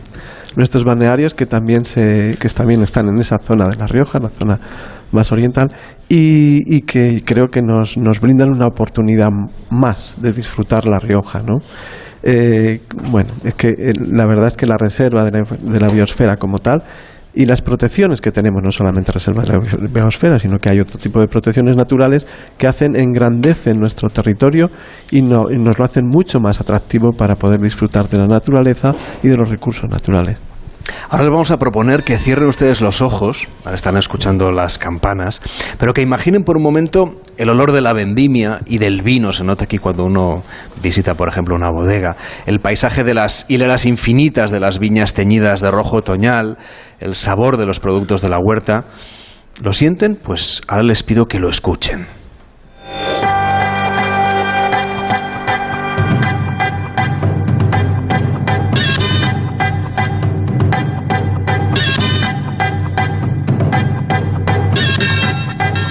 Nos llega el folclore de la fiesta riojana, no es una música cualquiera, es una versión actualizada de la Jota de Logroño, emblema de esta tierra y ahora también banda sonora de la última campaña de promoción turística de La Rioja. ¿Qué emociones han querido ustedes eh, transmitir a través de esta campaña? Pues bueno, simplemente eh, lo que lo que hemos eh, ha sido un ejercicio o hemos intentado plasmar un ejercicio de cerrar los ojos, de estar disfrutando de cualquiera de los recursos o de cualquiera de las oportunidades turísticas que La Rioja nos brinda y, sentir. Entonces es, ha sido una manifestación del sentimiento, de lo que se siente realmente cuando se está disfrutando de La Rioja. Eh, y sobre todo dirigido no solamente a ese sentimiento de, interior, está, sino también un poco eh, compartiendo la hospitalidad que, La Rioja, eh, que La Rioja transmite, que los riojanos transmitimos, acompañados en, nuestra gastronomía, de nuestra tierra, con nuestra gente. Eh, creo que es muy importante el vídeo, eh, o sea, perdón, la campaña promocional en sí, lo que, lo que viene a decir, lo que viene a manifestar es que La Rioja somos tradición a la vez que, que vanguardia y que, y, que, y que tenemos un talento, un talento y una, y una forma de, de trabajar y de, y de atender a nuestros turistas muy hospitalaria. Entonces, eso es lo que hemos querido mezclar, la parte tradicional, porque en La Rioja tenemos mucha, mucha tradición, con la, con la vanguardia, con, con, con la modernidad y con nuestra, nuestra forma de, de, tratar a nuestros turistas. Hemos hablado ya de que esta es una tierra de monasterios, una tierra, tierra de buena gastronomía, territorio enológico, deportivo, natural, hospitalario, rural, camino de Santiago, pero también cultural, de la cultura tradicional que podemos ver en lugares como este, cuando hay representaciones teatrales, música, ópera, zarzuela, pero también de las vanguardias, ¿no? de, las últimas tendencias artísticas. Nuestros festivales eh, en estos momentos han sido, eh, son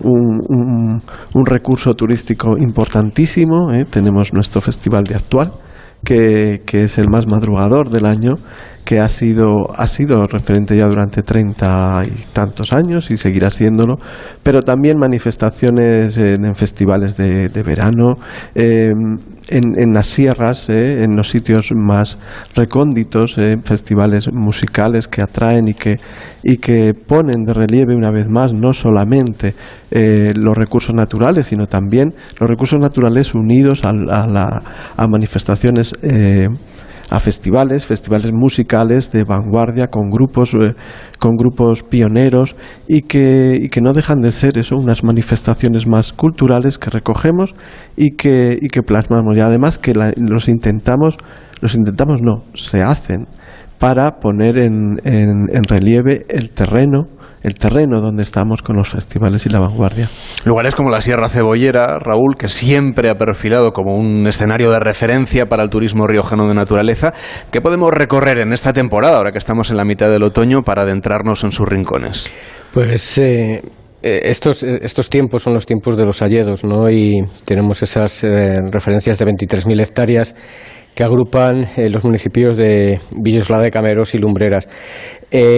En este lugar eh, hay una población de no más de 500 habitantes, lo cual ya nos dice el enorme patrimonio natural que nos va a rodear. Eh, pino silvestre, rebollo, esas hayas que van a entrar ya en, las formaciones cobrizas y una cultura heredada de la transhumancia que poco a poco se ha ido licuando, ha ido perdiéndose, pero que eh, ha hecho heredar una cultura tradicional en donde las huellas van a ser corrales, chozos pastoriles, el propio lenguaje que queda allí y unas maneras también de, aprovechar las leñas de, las hayas que terminan dando esas formas contorsionadas, esas tallas tan, marcadas en, los blancos de la, de la corteza y que podemos detenernos a mirar, a observar si además eh, nos dirigimos a, los senderos adaptados, como es el caso del sendero de Achichuelo. Creo que es muy interesante y muy necesario el que la naturaleza sea accesible para todos, em, cada uno con sus capacidades de movilidad, desde personas con movilidad reducida a familias con niños pequeños que no puedan realizar grandes tramos. Y este es el caso de este sendero, de no más de 30 minutos, pero que nos va a permitir eh, fijarnos, por ejemplo, en el turismo de huellas. Eh, el hacer un seguimiento de, los corzos, incluso tener la suerte de encontrarnos con un, con un europeo, aunque solo sea en esos trazos que dejan el barro, esas caligrafías suyas del, del barro, o poder eh, ser conscientes de que los acebos en sus partes bajas pueden ser más pinchudos y son más pinchudos hay ganado y que luego esas siluetas se limpian en las zonas altas porque ya no están sometidas a esa, a esa depredación. Creo que el caminar lento y caminar acompañado es una gran estrategia para ver más, para observar más y para aprender más. Y ayer, cuando preparamos, bueno, hace unos días, cuando preparamos este, este, viaje, nos dijo Raúl de Tapia, habría que ir al Jardín Botánico de La Rioja. Y para allá que nos fuimos. Yo he compartido un poco mi experiencia paseando descalzo, pero quiero que compartas tú la tuya, que tú sabes de verdad, porque eres biólogo. No, no yo, a mí me dejaste ayer muy impresionado, porque en cuanto el creador del Jardín Botánico, Antonio Bartolomé, te ofreció el recorrerlo descalzo, fuiste el primero que se quitó las botas, se, se quitó los calcetines y se puso a andar con una placidez y una soltura ah, tremenda. fantástico, ¿eh? sí, sí. Pero a mí me llama mucho la atención el vernos a nosotros mismos paseando, pues eso, eh, como buenos eh, bípedos, como buenos primates, en, contacto con la, con la tierra y más eh, poder espaciarnos en esas cinco hectáreas de jardín donde hay más de 2.000 especies. Las plantas de los pies tienen un montón de terminaciones nerviosas y son las que nos permiten percibir todas esas texturas de la hierba. En este caso había texturas de, las praderas del césped, pero había también los terciopelos de los llantenes o las tersuras de los dientes de león que no eres consciente hasta que no tienes ese contacto directo. Y creo que es una de las experiencias más singulares, sobre todo porque yo no había visitado nunca un jardín botánico descalzo y creo que va a ser una práctica que, empiece a, Vas a, probar a partir de ahora, perpetrar. Desde luego, fíjate, había un detalle muy curioso y es que yo no había caminado, bueno, no había eh, sentido el caminar sobre cientos de semillas, en el caso de los arces, que tienen una, eh, forma eh, globosa muy marcada, y diferenciarla solo con el tacto de los pies de las semillas de los tilos, que también tienen esa conformación, pero es muy distinta. Hay una maravilla eh, que son eh, la colección de arces que hay en el lugar, de ahí el poder visitar con los pies estas semillas, y luego hay una colección de verdes en esa alta concentración de coníferas que será una de las más grandes de, España. Quiero agradecer la creación de esta gran biblioteca vegetal, no solo en forma de árboles, sino también en forma de semillas que ha generado la familia de Antonio y que son de una generosidad absoluta. Cuando vemos los jardines botánicos ya maduros, con 150 o 200 años, nunca nos acordamos de que esos jardines botánicos tuvieron 10, tuvieron 20, tuvieron 30, es decir, fueron creciendo y esta familia es lo que está trabajando en este momento. Un jardín que ya tiene 40 años, que es un jardín ya con paisaje denso, con paisaje maduro y que además eh, gozan de ese altruismo que en el momento en que ellos marchen de este mundo eh, lo donarán directamente al conjunto de los riojanos. Pues ahora vamos a viajar a Lumbreras de Cameros, para escuchar a los pajarillos, porque allí está Rioja Aventura, una empresa riojana con más de 20 años de experiencia realizando actividades de naturaleza, de turismo activo, que gestiona además el albergue del Parque Natural de Sierra Cebollera, donde ahora nos llevaba de paseo Raúl de Tapia, y es una de las pioneras en el maridaje del deporte, la aventura y la naturaleza, Víctor. Desde luego, además una buena manera de bajar un poco toda la comida cuando vamos en viaje por La Rioja, actividades y experiencias para desconectar y relajarnos de nuestra vida GTA ajetreada, y como dice Raúl de Tapia, pues poder reencontrarnos con un entorno natural del que muchas veces estamos desconectados o desnaturalizados. Hablar del entorno de Lumbreras, ese pequeño pueblo serrano donde se encuentran, pues la verdad es que es poder hablar y entender la historia, la vida de la comarca de los Cameros, unas tierras situadas en el centro sur de La Rioja y por eso nos acompaña Rafa Loyo, que es director de Rioja Aventura. ¿Cómo está? Buenas tardes. Hola, buenas tardes a todos. ¿Qué actividades podemos hacer en este lugar, en este Parque Natural de la Sierra Cebollera, de turismo activo para los que buscan un poquito de adrenalina? Bueno, para los que buscan un poquito de, diferenciar la actividad de naturaleza con, con, un poco de aventura, lo primero que os podemos ofrecer es visitar nuestras instalaciones del Parque de Aventura, unas instalaciones que fueron reformadas el año pasado, eh, en la cual tenemos pues, cuatro circuitos de retos de equilibrio, puentes colgantes, eh, un rocódromo de 10 metros, eh, tirolinas con una de ellas de, de 120 metros, un tobogán de montaña que los chicos utilizan eh, deslizándose con donos neumáticos. Eh, en principio, pues bueno, unas actividades eh, orientadas y dirigidas para todo tipo de público, tanto, tanto chicos como, como adultos, y que si algo tiene como referencia eh, principal es el entorno, como bien habéis hablado. Estamos en un entorno maravilloso y, de alguna manera eh, lo, ponemos en valor. ¿Y cómo describiría la riqueza de ese entorno que, le rodea para los oyentes de Donde Cero?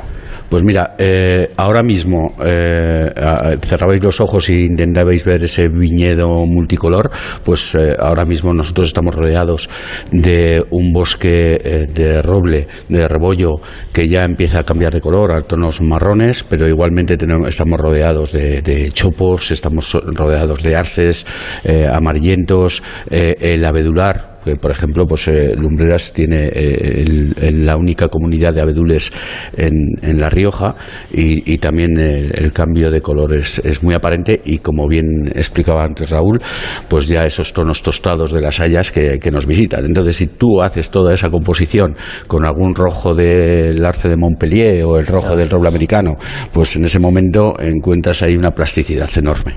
Lo que vemos, señor Gil, es que es una tierra, La Rioja, que va cambiando el paisaje allí donde está ¿no? Por ejemplo, de los viñedos a, los alledos. Sí, claro, claro, y además es muy estacional y cada estación tiene su belleza y, claro, lógicamente al ser, al ser un territorio muy natural, porque es verdad que se, la naturaleza nos acompaña allí por donde vamos, eh, pues lógicamente la naturaleza cambia en cada estación y cada estación nos brinda una, una paleta de colores eh, especiales y atenta. Es verdad que el otoño, bueno, pues porque es otoño y eh, más, más colorido, pero realmente la primavera es maravillosa, el verano es maravilloso, e incluso en invierno cuando, cuando todo es, bueno, más sosegado, la naturaleza está más calmada, está generándose, también da estampas, eh, estampas maravillosas. Pero fíjese que nos decía la guía del monasterio cuando hemos visitado los rincones de este lugar esta mañana, que ahora viene un poquito menos gente que en otras épocas del año y es cuando, por ejemplo, los paisajes son más esplendorosos aquí en La Rioja. porque gente se lo está perdiendo. Claro, no, no, no porque se lo pierda. Yo creo que,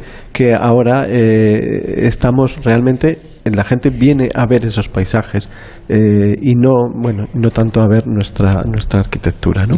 pero no porque realmente tenemos ahora mismo para nosotros estos meses de, de otoño, donde, donde el, paisaje, sobre todo el paisaje de viñedo, cambia y esta estampa, además de, como bien dice Rafa, en el resto de recursos naturales, eh, bueno, no creo que tenemos visitas, eh, ahora tenemos visitas propias para eso, sí.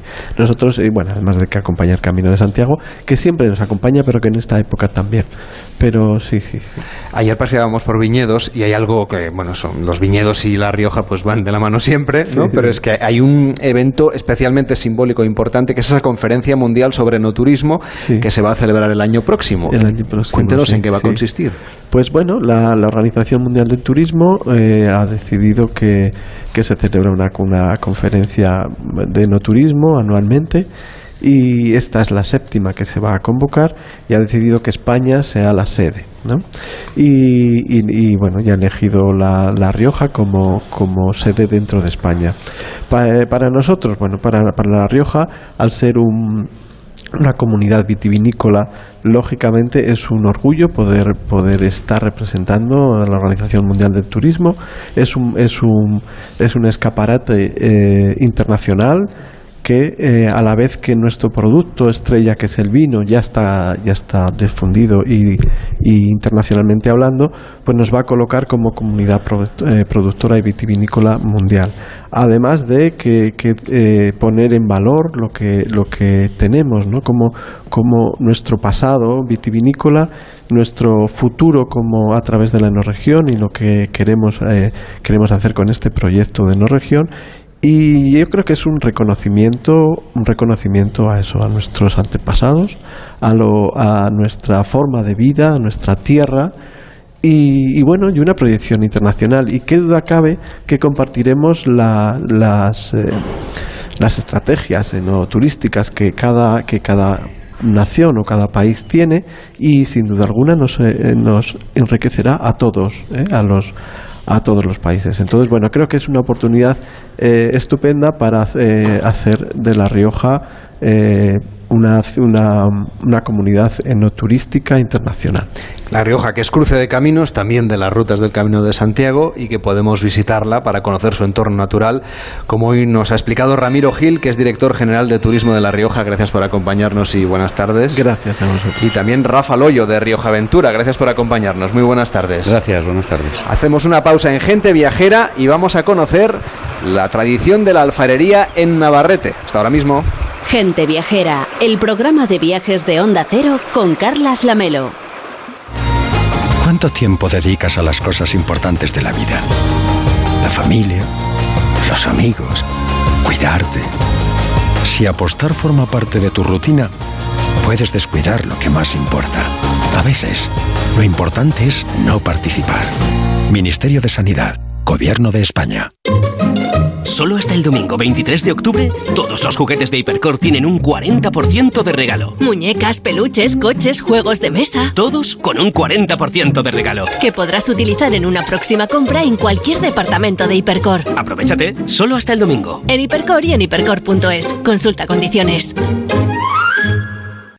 Líder y lo más visto de la noche del domingo. Si bien Chenar es el sospechoso, en estos casos la familia siempre está involucrada. Casi dos millones de espectadores. Chenar quiere proteger a tu padre, por eso no habla. Secretos de familia. Mañana a las 10 de la noche en Antena 3. Y después llega el final de la serie. Último capítulo de Infiel en Antena 3. Ya disponible en A3 Player Premium.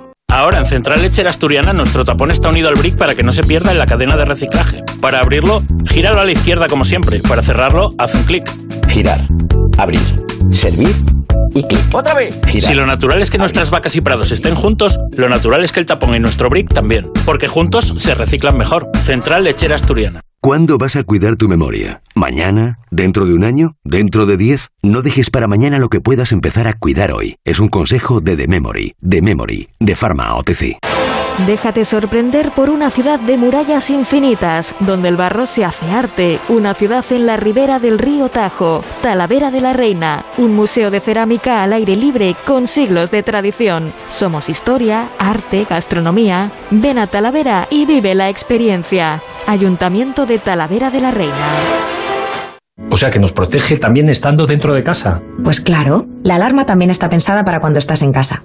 Puedes conectar sobre una zona o el exterior y te puedes mover libremente dentro de casa. El exterior ya lo tienes protegido con las cámaras. Los sensores avanzados nos avisan antes si alguien intenta entrar. Y si tienes cualquier otra emergencia, solo tienes que pulsar este botón SOS. Pase lo que pase, nosotros estamos siempre ahí. Protege tu hogar frente a robos y ocupaciones con la alarma de Securitas Direct. Llama ahora al 900-272-272. Navidades, me hubiese perdido Navidades. Hacer una tortilla, una paella, haberme sentido abuelo. ¿Imaginas no haber vivido estos últimos 30 años? A las personas sin hogar, la calle les arrebata 30 años de esperanza de vida. Hazte socio en hogarsi.org para que nadie viva en la calle. Date un capricho, cambia de armario y llévate tus favoritos con los 8 días de oro del corte inglés. Solo hasta el 6 de noviembre tienes más de 600 marcas con descuentos de hasta el 30%. Moda hombre, mujer, infantil, zapatería, accesorios, deportes, hogar, lencería. Ya están aquí los 8 días de oro del corte inglés. En tienda web y app. Gente Viajera, el programa de viajes de Onda Cero con Carlas Lamelo.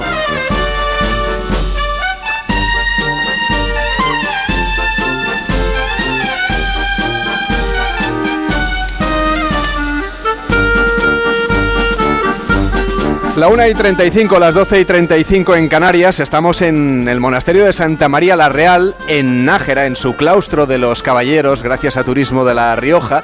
Y durante milenios, la alfarería ha sido uno de los elementos culturales más importantes de infinidad de sociedades y ha sido utilizada por el ser humano pues, en casi todos los aspectos de la vida. De hecho, cualquier objeto de alfarería tradicional, pues lo que hace es ejemplificar la unión indisoluble entre la producción material y un poco la cultura espiritual también. En La Rioja, la alfarería alfarería se une evidentemente al mundo del vino y seguir la pista de la alfarería tradicional es un argumento de viaje para adentrarnos en la cultura de La Rioja. Ángel Martínez Bermejo nos abre una puerta para explorar este mundo que podría pasarnos desapercibido quizá.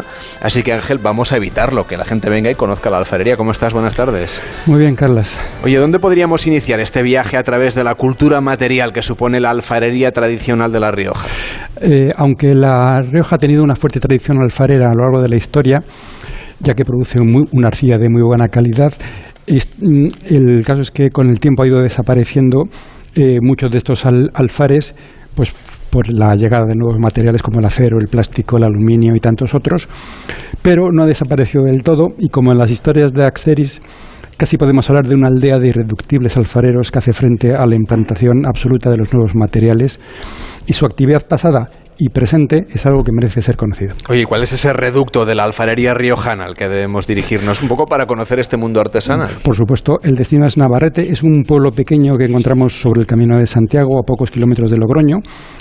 Ya por sí Navarrete merece una visita, es un conjunto histórico-artístico que además tiene unas peculiaridades urbanísticas muy curiosas, como los certijos y los cocinos, que son términos que se refieren a calles formadas por casas adosadas a la muralla o con soportales, y lo que es una adaptación a la topografía del lugar. Empezamos a ver la tradición alfarera en el monumento al alfarero, que lo representa sentado ante el torno. Hay una cosa curiosa, como buena etapa del Camino de Santiago, en Navarrete había un hospital de peregrinos que fue demolido en el siglo XIX, pero se conservó la portada que fue trasladada y se convirtió en el acceso principal al cementerio. Entonces es una cosa que, que se puede visitar normalmente, pero hay justamente allí, enfrente, al otro lado de la carretera, tenemos el taller de Antonio Naharro, que es un buen lugar para adentrarnos en este mundo, además de por la, por la puerta grande. Oye, ¿qué tiene de especial este taller? Bueno, pues resumiéndolo, podemos decir que es el, de los pocos que han conseguido mantener viva la tradición de la cerámica tradicional en, en Navarrete. Eh, Antonio Navarro eh, recuperó muchas piezas tradicionales que ya nadie elaboraba y, bueno, eh, tuvo un éxito en tiempo porque exportó a Estados Unidos y eso le permitió seguir con, este trabajo. Y, además, bueno, aprovechando, por supuesto, la absoluta buena materia prima que es la, arcilla de Navarrete, que es tiene sus, sus problemillas al secado, que es muy delicado, pero una vez que se hace bien, tiene, es una de las más resistentes de toda España.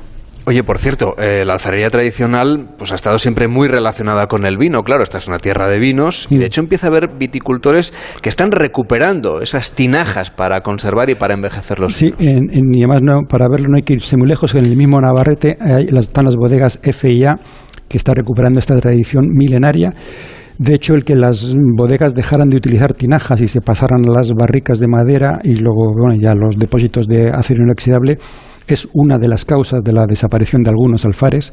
Por ejemplo, esta, esta bodega es, muy, es interesante en el sentido de que tiene 40 tinajas de mil litros. Entonces, una parte de su producción pasa por estas tinajas.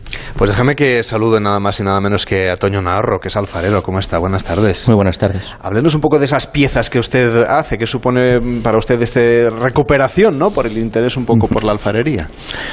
Bueno, pues venimos de la tradición. Entonces, como bien has dicho, eh, lo que hemos empezado siempre haciendo es lo que hoy se, se llama diseño de producto, ¿no? que era todo lo que se utilizaba en las casas o también en las bodegas, por supuesto, como podían ser las tinajas, los barreños, el botijo y cualquiera de esas piezas. Y ahora mismo estamos haciendo lo mismo, pero en este siglo. Entonces estamos eh, haciendo piezas que se necesitan hoy, como puede ser en, en la cocina, o, en las casas. Eh, que en un mundo aparentemente tan tradicional como es el de la alfarería, ¿qué supone la innovación? ¿Qué supone la adaptación y transformación de un, de un artista, de un artesano eh, que quiere evolucionar de manera particular? Bueno, pues al, al final tenemos que evolucionar porque si no, esto no pervive esto es como, como todo, ¿no? Nosotros hemos sido siempre, como cualquier artesanía, hemos sido eh, artesanos de servicios, o sea, lo que éramos empresas de servicios que servíamos a la gente lo que necesitaba en su día. Hoy eso es más difícil porque, bueno, tenemos de todo y, y, es muy difícil trabajar con las piezas artesanales que hacíamos hace 80 años. Entonces ahora lo que estamos haciendo es actualizar la alfarería. Pues al final todas las piezas salen del torno, pero ahora sí que también tienen un diseño y se preparan más o menos, pues como eh, bien he dicho, pues para alta cocina o estamos trabajando también eh, pieza especial de murales o estamos haciendo escultura desde el torno también. O sea que usted más artista ¿no? que, artesano. Bueno, no, yo soy artesano, y, pero, luego, un punto artístico, luego eso, luego siempre he tenido inquietudes y lo que sí que, que esto ha evolucionado porque como en cualquier oficio hay que seguir formándose. Y yo en estos últimos años he estado formándome en muchas de las disciplinas cerámicas para poder evolucionar. Nos hablabas antes, Ángel, de esa colección que, me mm. gustaría que destacásemos, ¿no? De alfarería tradicional riojana y que hemos estado visitando. Luego vamos a hablar de sus vinos, pero antes háblanos tú de, las tinajas. En, en, las, en las bodegas FIA hay una maravillosa colección de alfarería tradicional con algunos ejemplares del siglo XVI y visitarla es un viaje por la relación que tiene esta comunidad con la tierra. El vino es la creación que hace el ser humano con el fruto de la tierra, pero es que la alfarería es la creación con la misma tierra y por tanto es una de las maravillas básicas de la cultura humana y en la, y en la parte de la colección que está expuesta se hace un repaso además a las medidas de capacidad de otros tiempos anteriores a la implantación del sistema métrico decimal. Así entramos en el mundo de cántaras, cuartillas, azumbres, cuartillos, cuarterones. Y sobre todo también vemos eh, jarras, cántaros, ollas en las que impresiona la creación humana a partir de materiales básicos, pobres, simple arcilla, agua, trabajo humano, fuego. Eh, los cuatro elementos, bueno, al final son los cuatro elementos básicos, el, pero con eso conseguimos material noble que, unido al paso del tiempo, consigues obras absolutamente maravillosas con las que te puedes estasiar igual que en la mejor pintura de cualquier museo, con un cántaro de hace 200 años bien hecho, e incluso algunos que están reparados. Esa reparación le añade un punto de emoción al objeto y es el que yo creo que se puede transmitir, se transmite, llega a la actualidad y por nuevos caminos se puede, podemos seguir, eh, pueden seguir evolucionando los que sepan a, nuevas creaciones. María Sáenz, ¿cómo está? Buenas tardes. Muy buenas tardes. Es la directora de Noturismo del Grupo Pierola, también es arqueóloga y es quien nos ha enseñado este, toda esta enorme colección que atesora su jefe. ¿Qué historia hay detrás de, esta colección tan fantástica? Bueno, pues cuando el Grupo Pierola decide dar el salto al otro lado de la Muga, eh, venimos de Rioja Alavesa y decidimos abrir una bodega en Rioja Alta, en Navarrete y en la Sierra del Moncalvillo,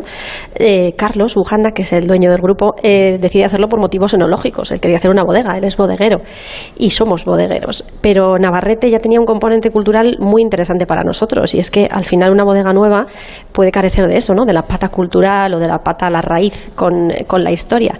Y al final eh, decidimos que esa parte alfarera tradicional de Navarrete tenía que estar presente en la bodega y no solo por hacer los vinos dentro de tinajas de barro, sino porque había una colección que justo estaba a la venta, que no se estaba viendo, que no se estaba pudiendo disfrutar, que era una colección de casi mil piezas que fue atesorando a lo largo de su vida un historiador del arte, eh, riojano, logroñés que se llama Enrique Martínez Leda, al cual debemos que nosotros ahora tengamos esa colección en nuestra bodega. Por cierto, eh, Toño, ¿cómo es el día a día de un, de un alfarero? Es decir, ¿cómo, ustedes organizan el taller? Y no sé si te tarda mucho en hacer las piezas y depende un poco si es una cosa más artística, más grande. O... En el caso de mi taller, las piezas, aparte de, del, tema comercial, ¿no? Porque todo lo que entra en el taller es encargo. O sea, no, no estoy creando piezas a no ser que vaya a ir a alguna galería a, a presentar mis obras. Pero lo que es alfarería pura y dura, eso viene el encargo, se elabora en el torno. En el torno aparentemente es fácil y rápido, aparentemente. Y seguro que no, si me pongo yo seguro que me es, es, un, es un oficio como otro, eso es. Tiene muchas horas de vuelo. Entonces, después esas piezas hay que secarlas, no se secan en un día, si se secan en, en tres semanas mejor que en dos, y después tienen que pasar dos veces por el horno. La primera, que se llama bizcocho, que se cuece a mil grados, y la segunda, que sería ya lo que estoy haciendo ahora, alta temperatura, que serían 1260 grados. Esas cocciones más o menos duran unas 18 horas. Lo hago en unos hornos de gas y más o menos eso es lo que hago diariamente. Mi taller, aparte de eso, también estoy dando clases, tengo 40 alumnos y, y aparte de eso tenemos esa parte más cultural que le llamamos alma de cántaro, que es donde difundimos y, hablamos mucho más de lo que es la tradición y lo que es la cerámica. Porque la gente está un poco desconectada de esa tradición, ¿cree usted? Bueno, sí, está un poco desconectada. A ver, al final lo que es la tradición está ahora mismo, la, están tocando coleccionistas, que son los que, los que les gusta, historiadores, por supuesto. A partir de ahí, bueno, estamos haciendo. Yo siempre digo que lo que estoy haciendo es alfarería, porque yo soy alfarero entonces, me da igual con el material que trabaje, puede ser barro rojo, barro blanco, un grés porcelánico o una porcelana, pero lo estoy haciendo en el torno, lo estoy haciendo en el torno de alfarero. Y este proyecto se llama Alma de Cántaro. Alma de Cántaro. Y nos lo ha presentado Toño Naharro. Parece que las campanas nos dan cada vez el tiempo del programa, así que gracias por acompañarnos. y buenas tardes. Hacemos una pausa en Gente Viajera y lo que vamos a hacer es hablar del vino, porque estamos en La Rioja. Carlas Lamelo, Gente Viajera. ¿Quieres mantener tus huesos en buen estado? Toma Flexium Articulaciones. Flexium contiene glucosamina para mantener huesos y articulaciones sanos y flexibles. Ah, y ahora dispones también de Flexium Crema. Flexium de Pharma OTC. Si eres docente, vuelve a ver el encuentro educativo Mente Sami, presentado por Elena Resano y Juan Rabonet. Un gran evento de conocimiento e inspiración en el que podrás escuchar a reconocidos expertos y trasladar a tus alumnos competencias relacionadas con el pensamiento crítico, la creatividad responsable y los valores Vuelve a ver esta primera edición en mentesami.org. Fundación A3 Media. Hagamos juntos una sociedad más crítica y libre. ¿Conoces la provincia de Teruel? Ven al Frescalo, al Rapento, al Tranquitenso, al Cosmo Pueblita. Planea tu viaje, Diputación de Teruel. A partir del lunes, de lunes a viernes a las 7 de la tarde. Tenemos un plan para tus tardes, para hablar de todo lo que te interesa. Nos vemos el lunes a las 7 en punto. Queremos ser tu mejor compañía. Y ahora son soles. Estreno el lunes a las 7 de la tarde en Antena 3. La tele abierta. ¿Cansado, agotado, fatigado? Muchas formas de llamarlo y una gran forma de combatirlo. Tomando Revital. Revital con jalea real y vitaminas es la energía que necesitas. Revital, de Pharma OTC. El fútbol es emoción. Vívelo a todo color porque ahora todos los televisores Samsung Neo QLED a partir de 75 pulgadas tienen un 25% de descuento. Y 500 euros de regalo para tus próximas compras. Solo hasta el 26 de octubre en tienda web y app. Consulta condiciones. El Corte Inglés, la tienda oficial de tus emociones.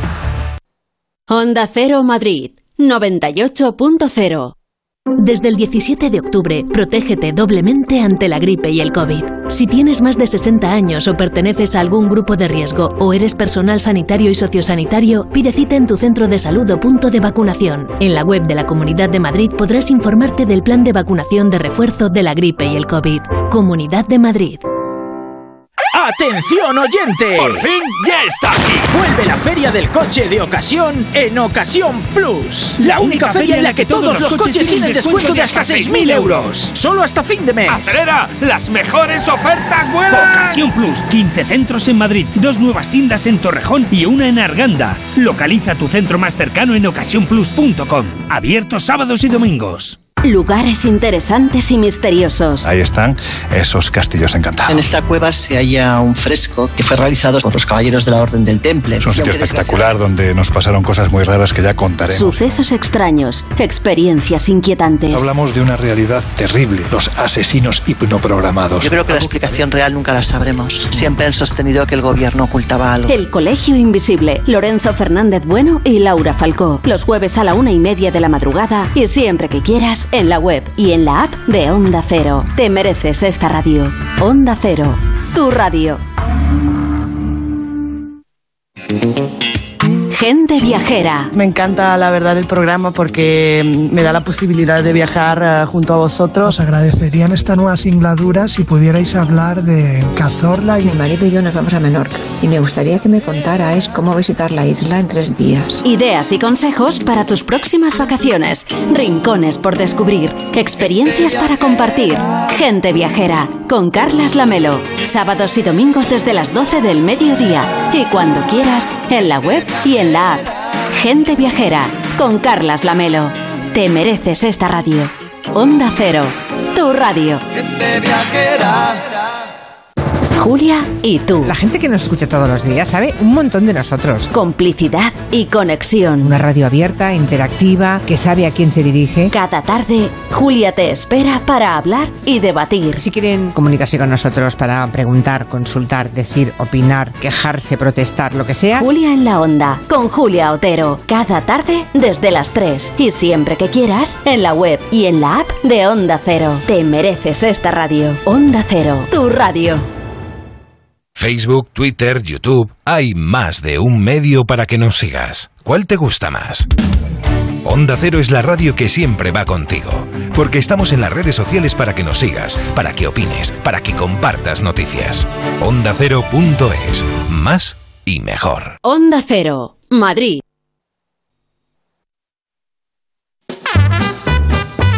Carlas Lamelo, gente viajera.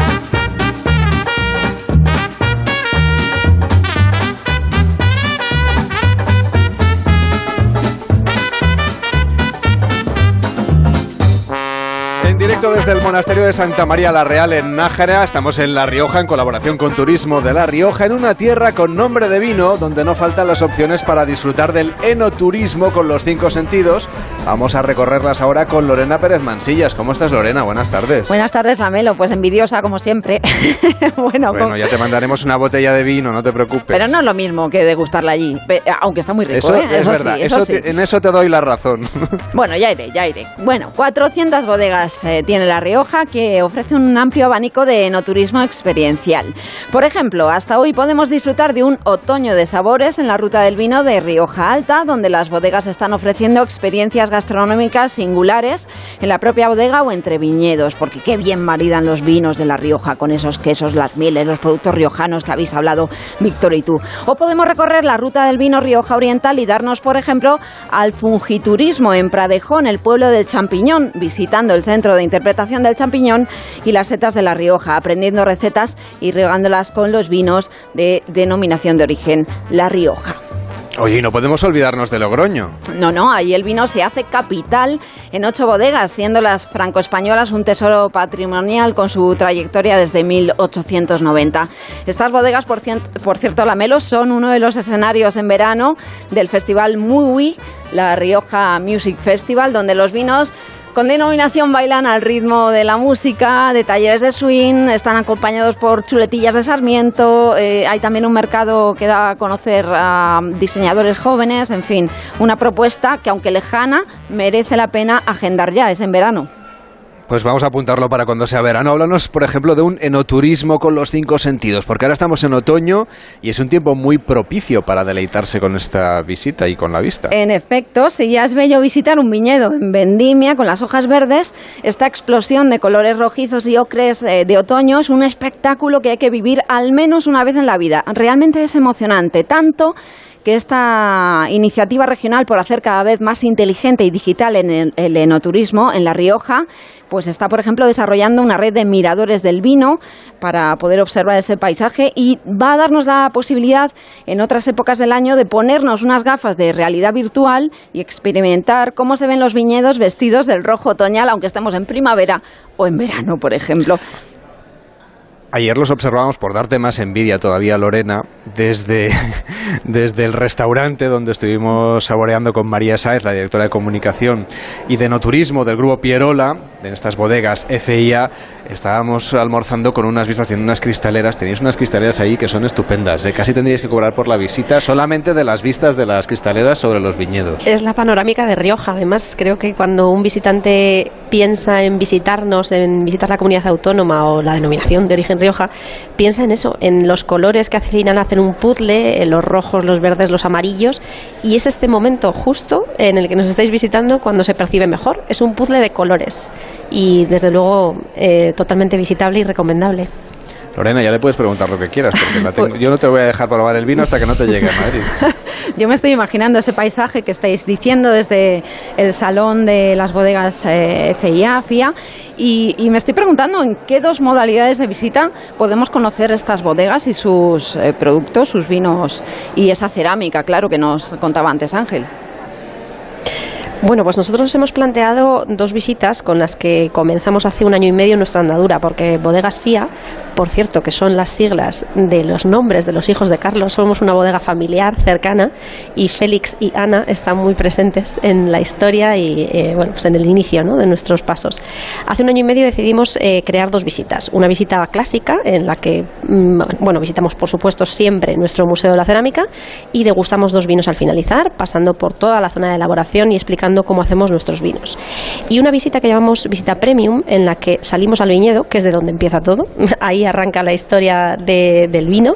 Y empezamos hablando del momento en el que estemos. Ahora, pues con todo ese colorido, pero en otoño, cuando finaliza, veremos otras cosas. En invierno, otras. Hablaremos de la poda, eh, de la parada vegetativa. En primavera, de los primeros brotes, del inicio. De todo otra vez. Así que todos los momentos del año tienen algo que contar en el viñedo. Volvemos a pasar por ese museo fantástico de la cerámica con la colección que antes comentábamos, eh, que nos pone un poco la raíz y el pie en la historia y en la tradición, porque al final todo lo que se toca con las manos, todo lo que es tangible, nos acerca a lo que somos. Y nosotros somos una bodega, aunque también tenemos un hotel y un comedor con estupendas vistas. Y lo que impresiona cuando uno entra en la zona de elaboración del vino es que se encuentra esas tinajas de barro de Navarrete, Eso. donde se envejece vino recuperando la tradición pues que dejó atrás pues la tecnología, que siempre va cambiando, pero ustedes la han recuperado además con esa base de economía circular. Háblenos cómo son las propiedades de los vinos que salen de las tinajas, tanto los que de la tinaja van a bodega como los que de la tinaja van a barrica y luego a bodega. Sí, pues bueno, nosotros la elección que hicimos cuando pensamos en Navarrete y en el Moncalvillo fue como decíamos, ¿no? Por motivos enológicos. Pero intentando redondear ese círculo dijimos, si estamos en la tierra, en el pueblo de la alfarería, vamos a hacer los vinos en tinajas de barro. Elegimos un formato de mil litros en el que cabemos, bueno, pues todos los que estamos aquí metidos en la tinaja, son tremendas y cuando vosotros ayer entrabais por esa puerta que tiene un efecto wow de, ostras, ¿qué tenéis aquí? Es lo que hacen los 6.000 visitantes que ya nos han visitado en este año y poquito de andadura. Entonces, en las tinajas nuestros vinos eh, pasan después de fermentar. Primero tenemos la fermentación en los depósitos de acero inoxidable y el siguiente paso adicional que nosotros le damos que no sería necesario, podríamos no hacerlo, pero es parte de nuestra filosofía, es estar seis meses en esas tinajas de barro, donde dan el primer paso de evolución, donde pasan a evolucionar eh, oxidativamente, porque el oxígeno pasa por los finos poros que tiene las tinajas, y también eh, se ensambla. Es una manera de redondear el vino y de comenzar a hacerlo. Pero las tinajas, a diferencia de las barricas, lo que hacen es no darle aromas. pero hacen algo súper importante para nosotros, que es retener y mantener los aromas que llegan del viñedo, los aromas primarios de nuestra fruta, que es la uva, y en nuestro caso 100% tempranillo. Por cierto, que hablamos de gastronomía, tienen un hotel, tienen spa y tienen un buen menú de degustación de otoño. Víctor, a ver, cántanos un poco los platos, como si fueras tú el camarero. Así es, pues nos lo ha podido servir este Cristian Solana, que es el chef cántabro que se encarga de la, de la cocina, y hemos disfrutado del tartar de remolacha, del boletus a la brasa, del guiso de bacalao con alegría riojana, de la corvina a la parrilla, cordero deshuesado. Todo es verdad que en pequeñas cantidades, porque si no de ahí no salíamos rodando. Y sobre todo el postre, la pera al tempranillo con crema inglesa de cardamomo y polvo de pistacho, una auténtica delicia. Pues estamos haciendo esta edición de Gente Viajera en directo desde el Monasterio de Santa María la Real, en Nájera, en La Rioja, con la colaboración de Turismo de La Rioja, gracias a nuestro equipo, el equipo de nuestra emisora en Lograño, con Pilar Santaolalla, con José Eduardo Martínez Dorado, aquí desde este monasterio, con Fran Villar en Barcelona, Nacho Arias en Madrid, Sergio García en el control central. Víctor, te toca explicarnos un poco algunas de las cosas que nos hemos dejado, que hemos estado viendo y que todavía podemos recomendar a la gente viajera. Pues deberían de hacer una parada en el Mirador de Hornilla, que es una maravilla, y sobre todo pues disfrutar un poco de Nájera y de sus restaurantes. Por ejemplo, el Meraki, que es un gastrobar donde irse de vinos, o la Mercería de Nájera, donde probar pues, la papa de ibérica. Pues así nos eh, llegamos al punto final de este Gente Viajera. Empieza Noticias Fin de Semana con Juan Diego Guerrero. Hasta mañana.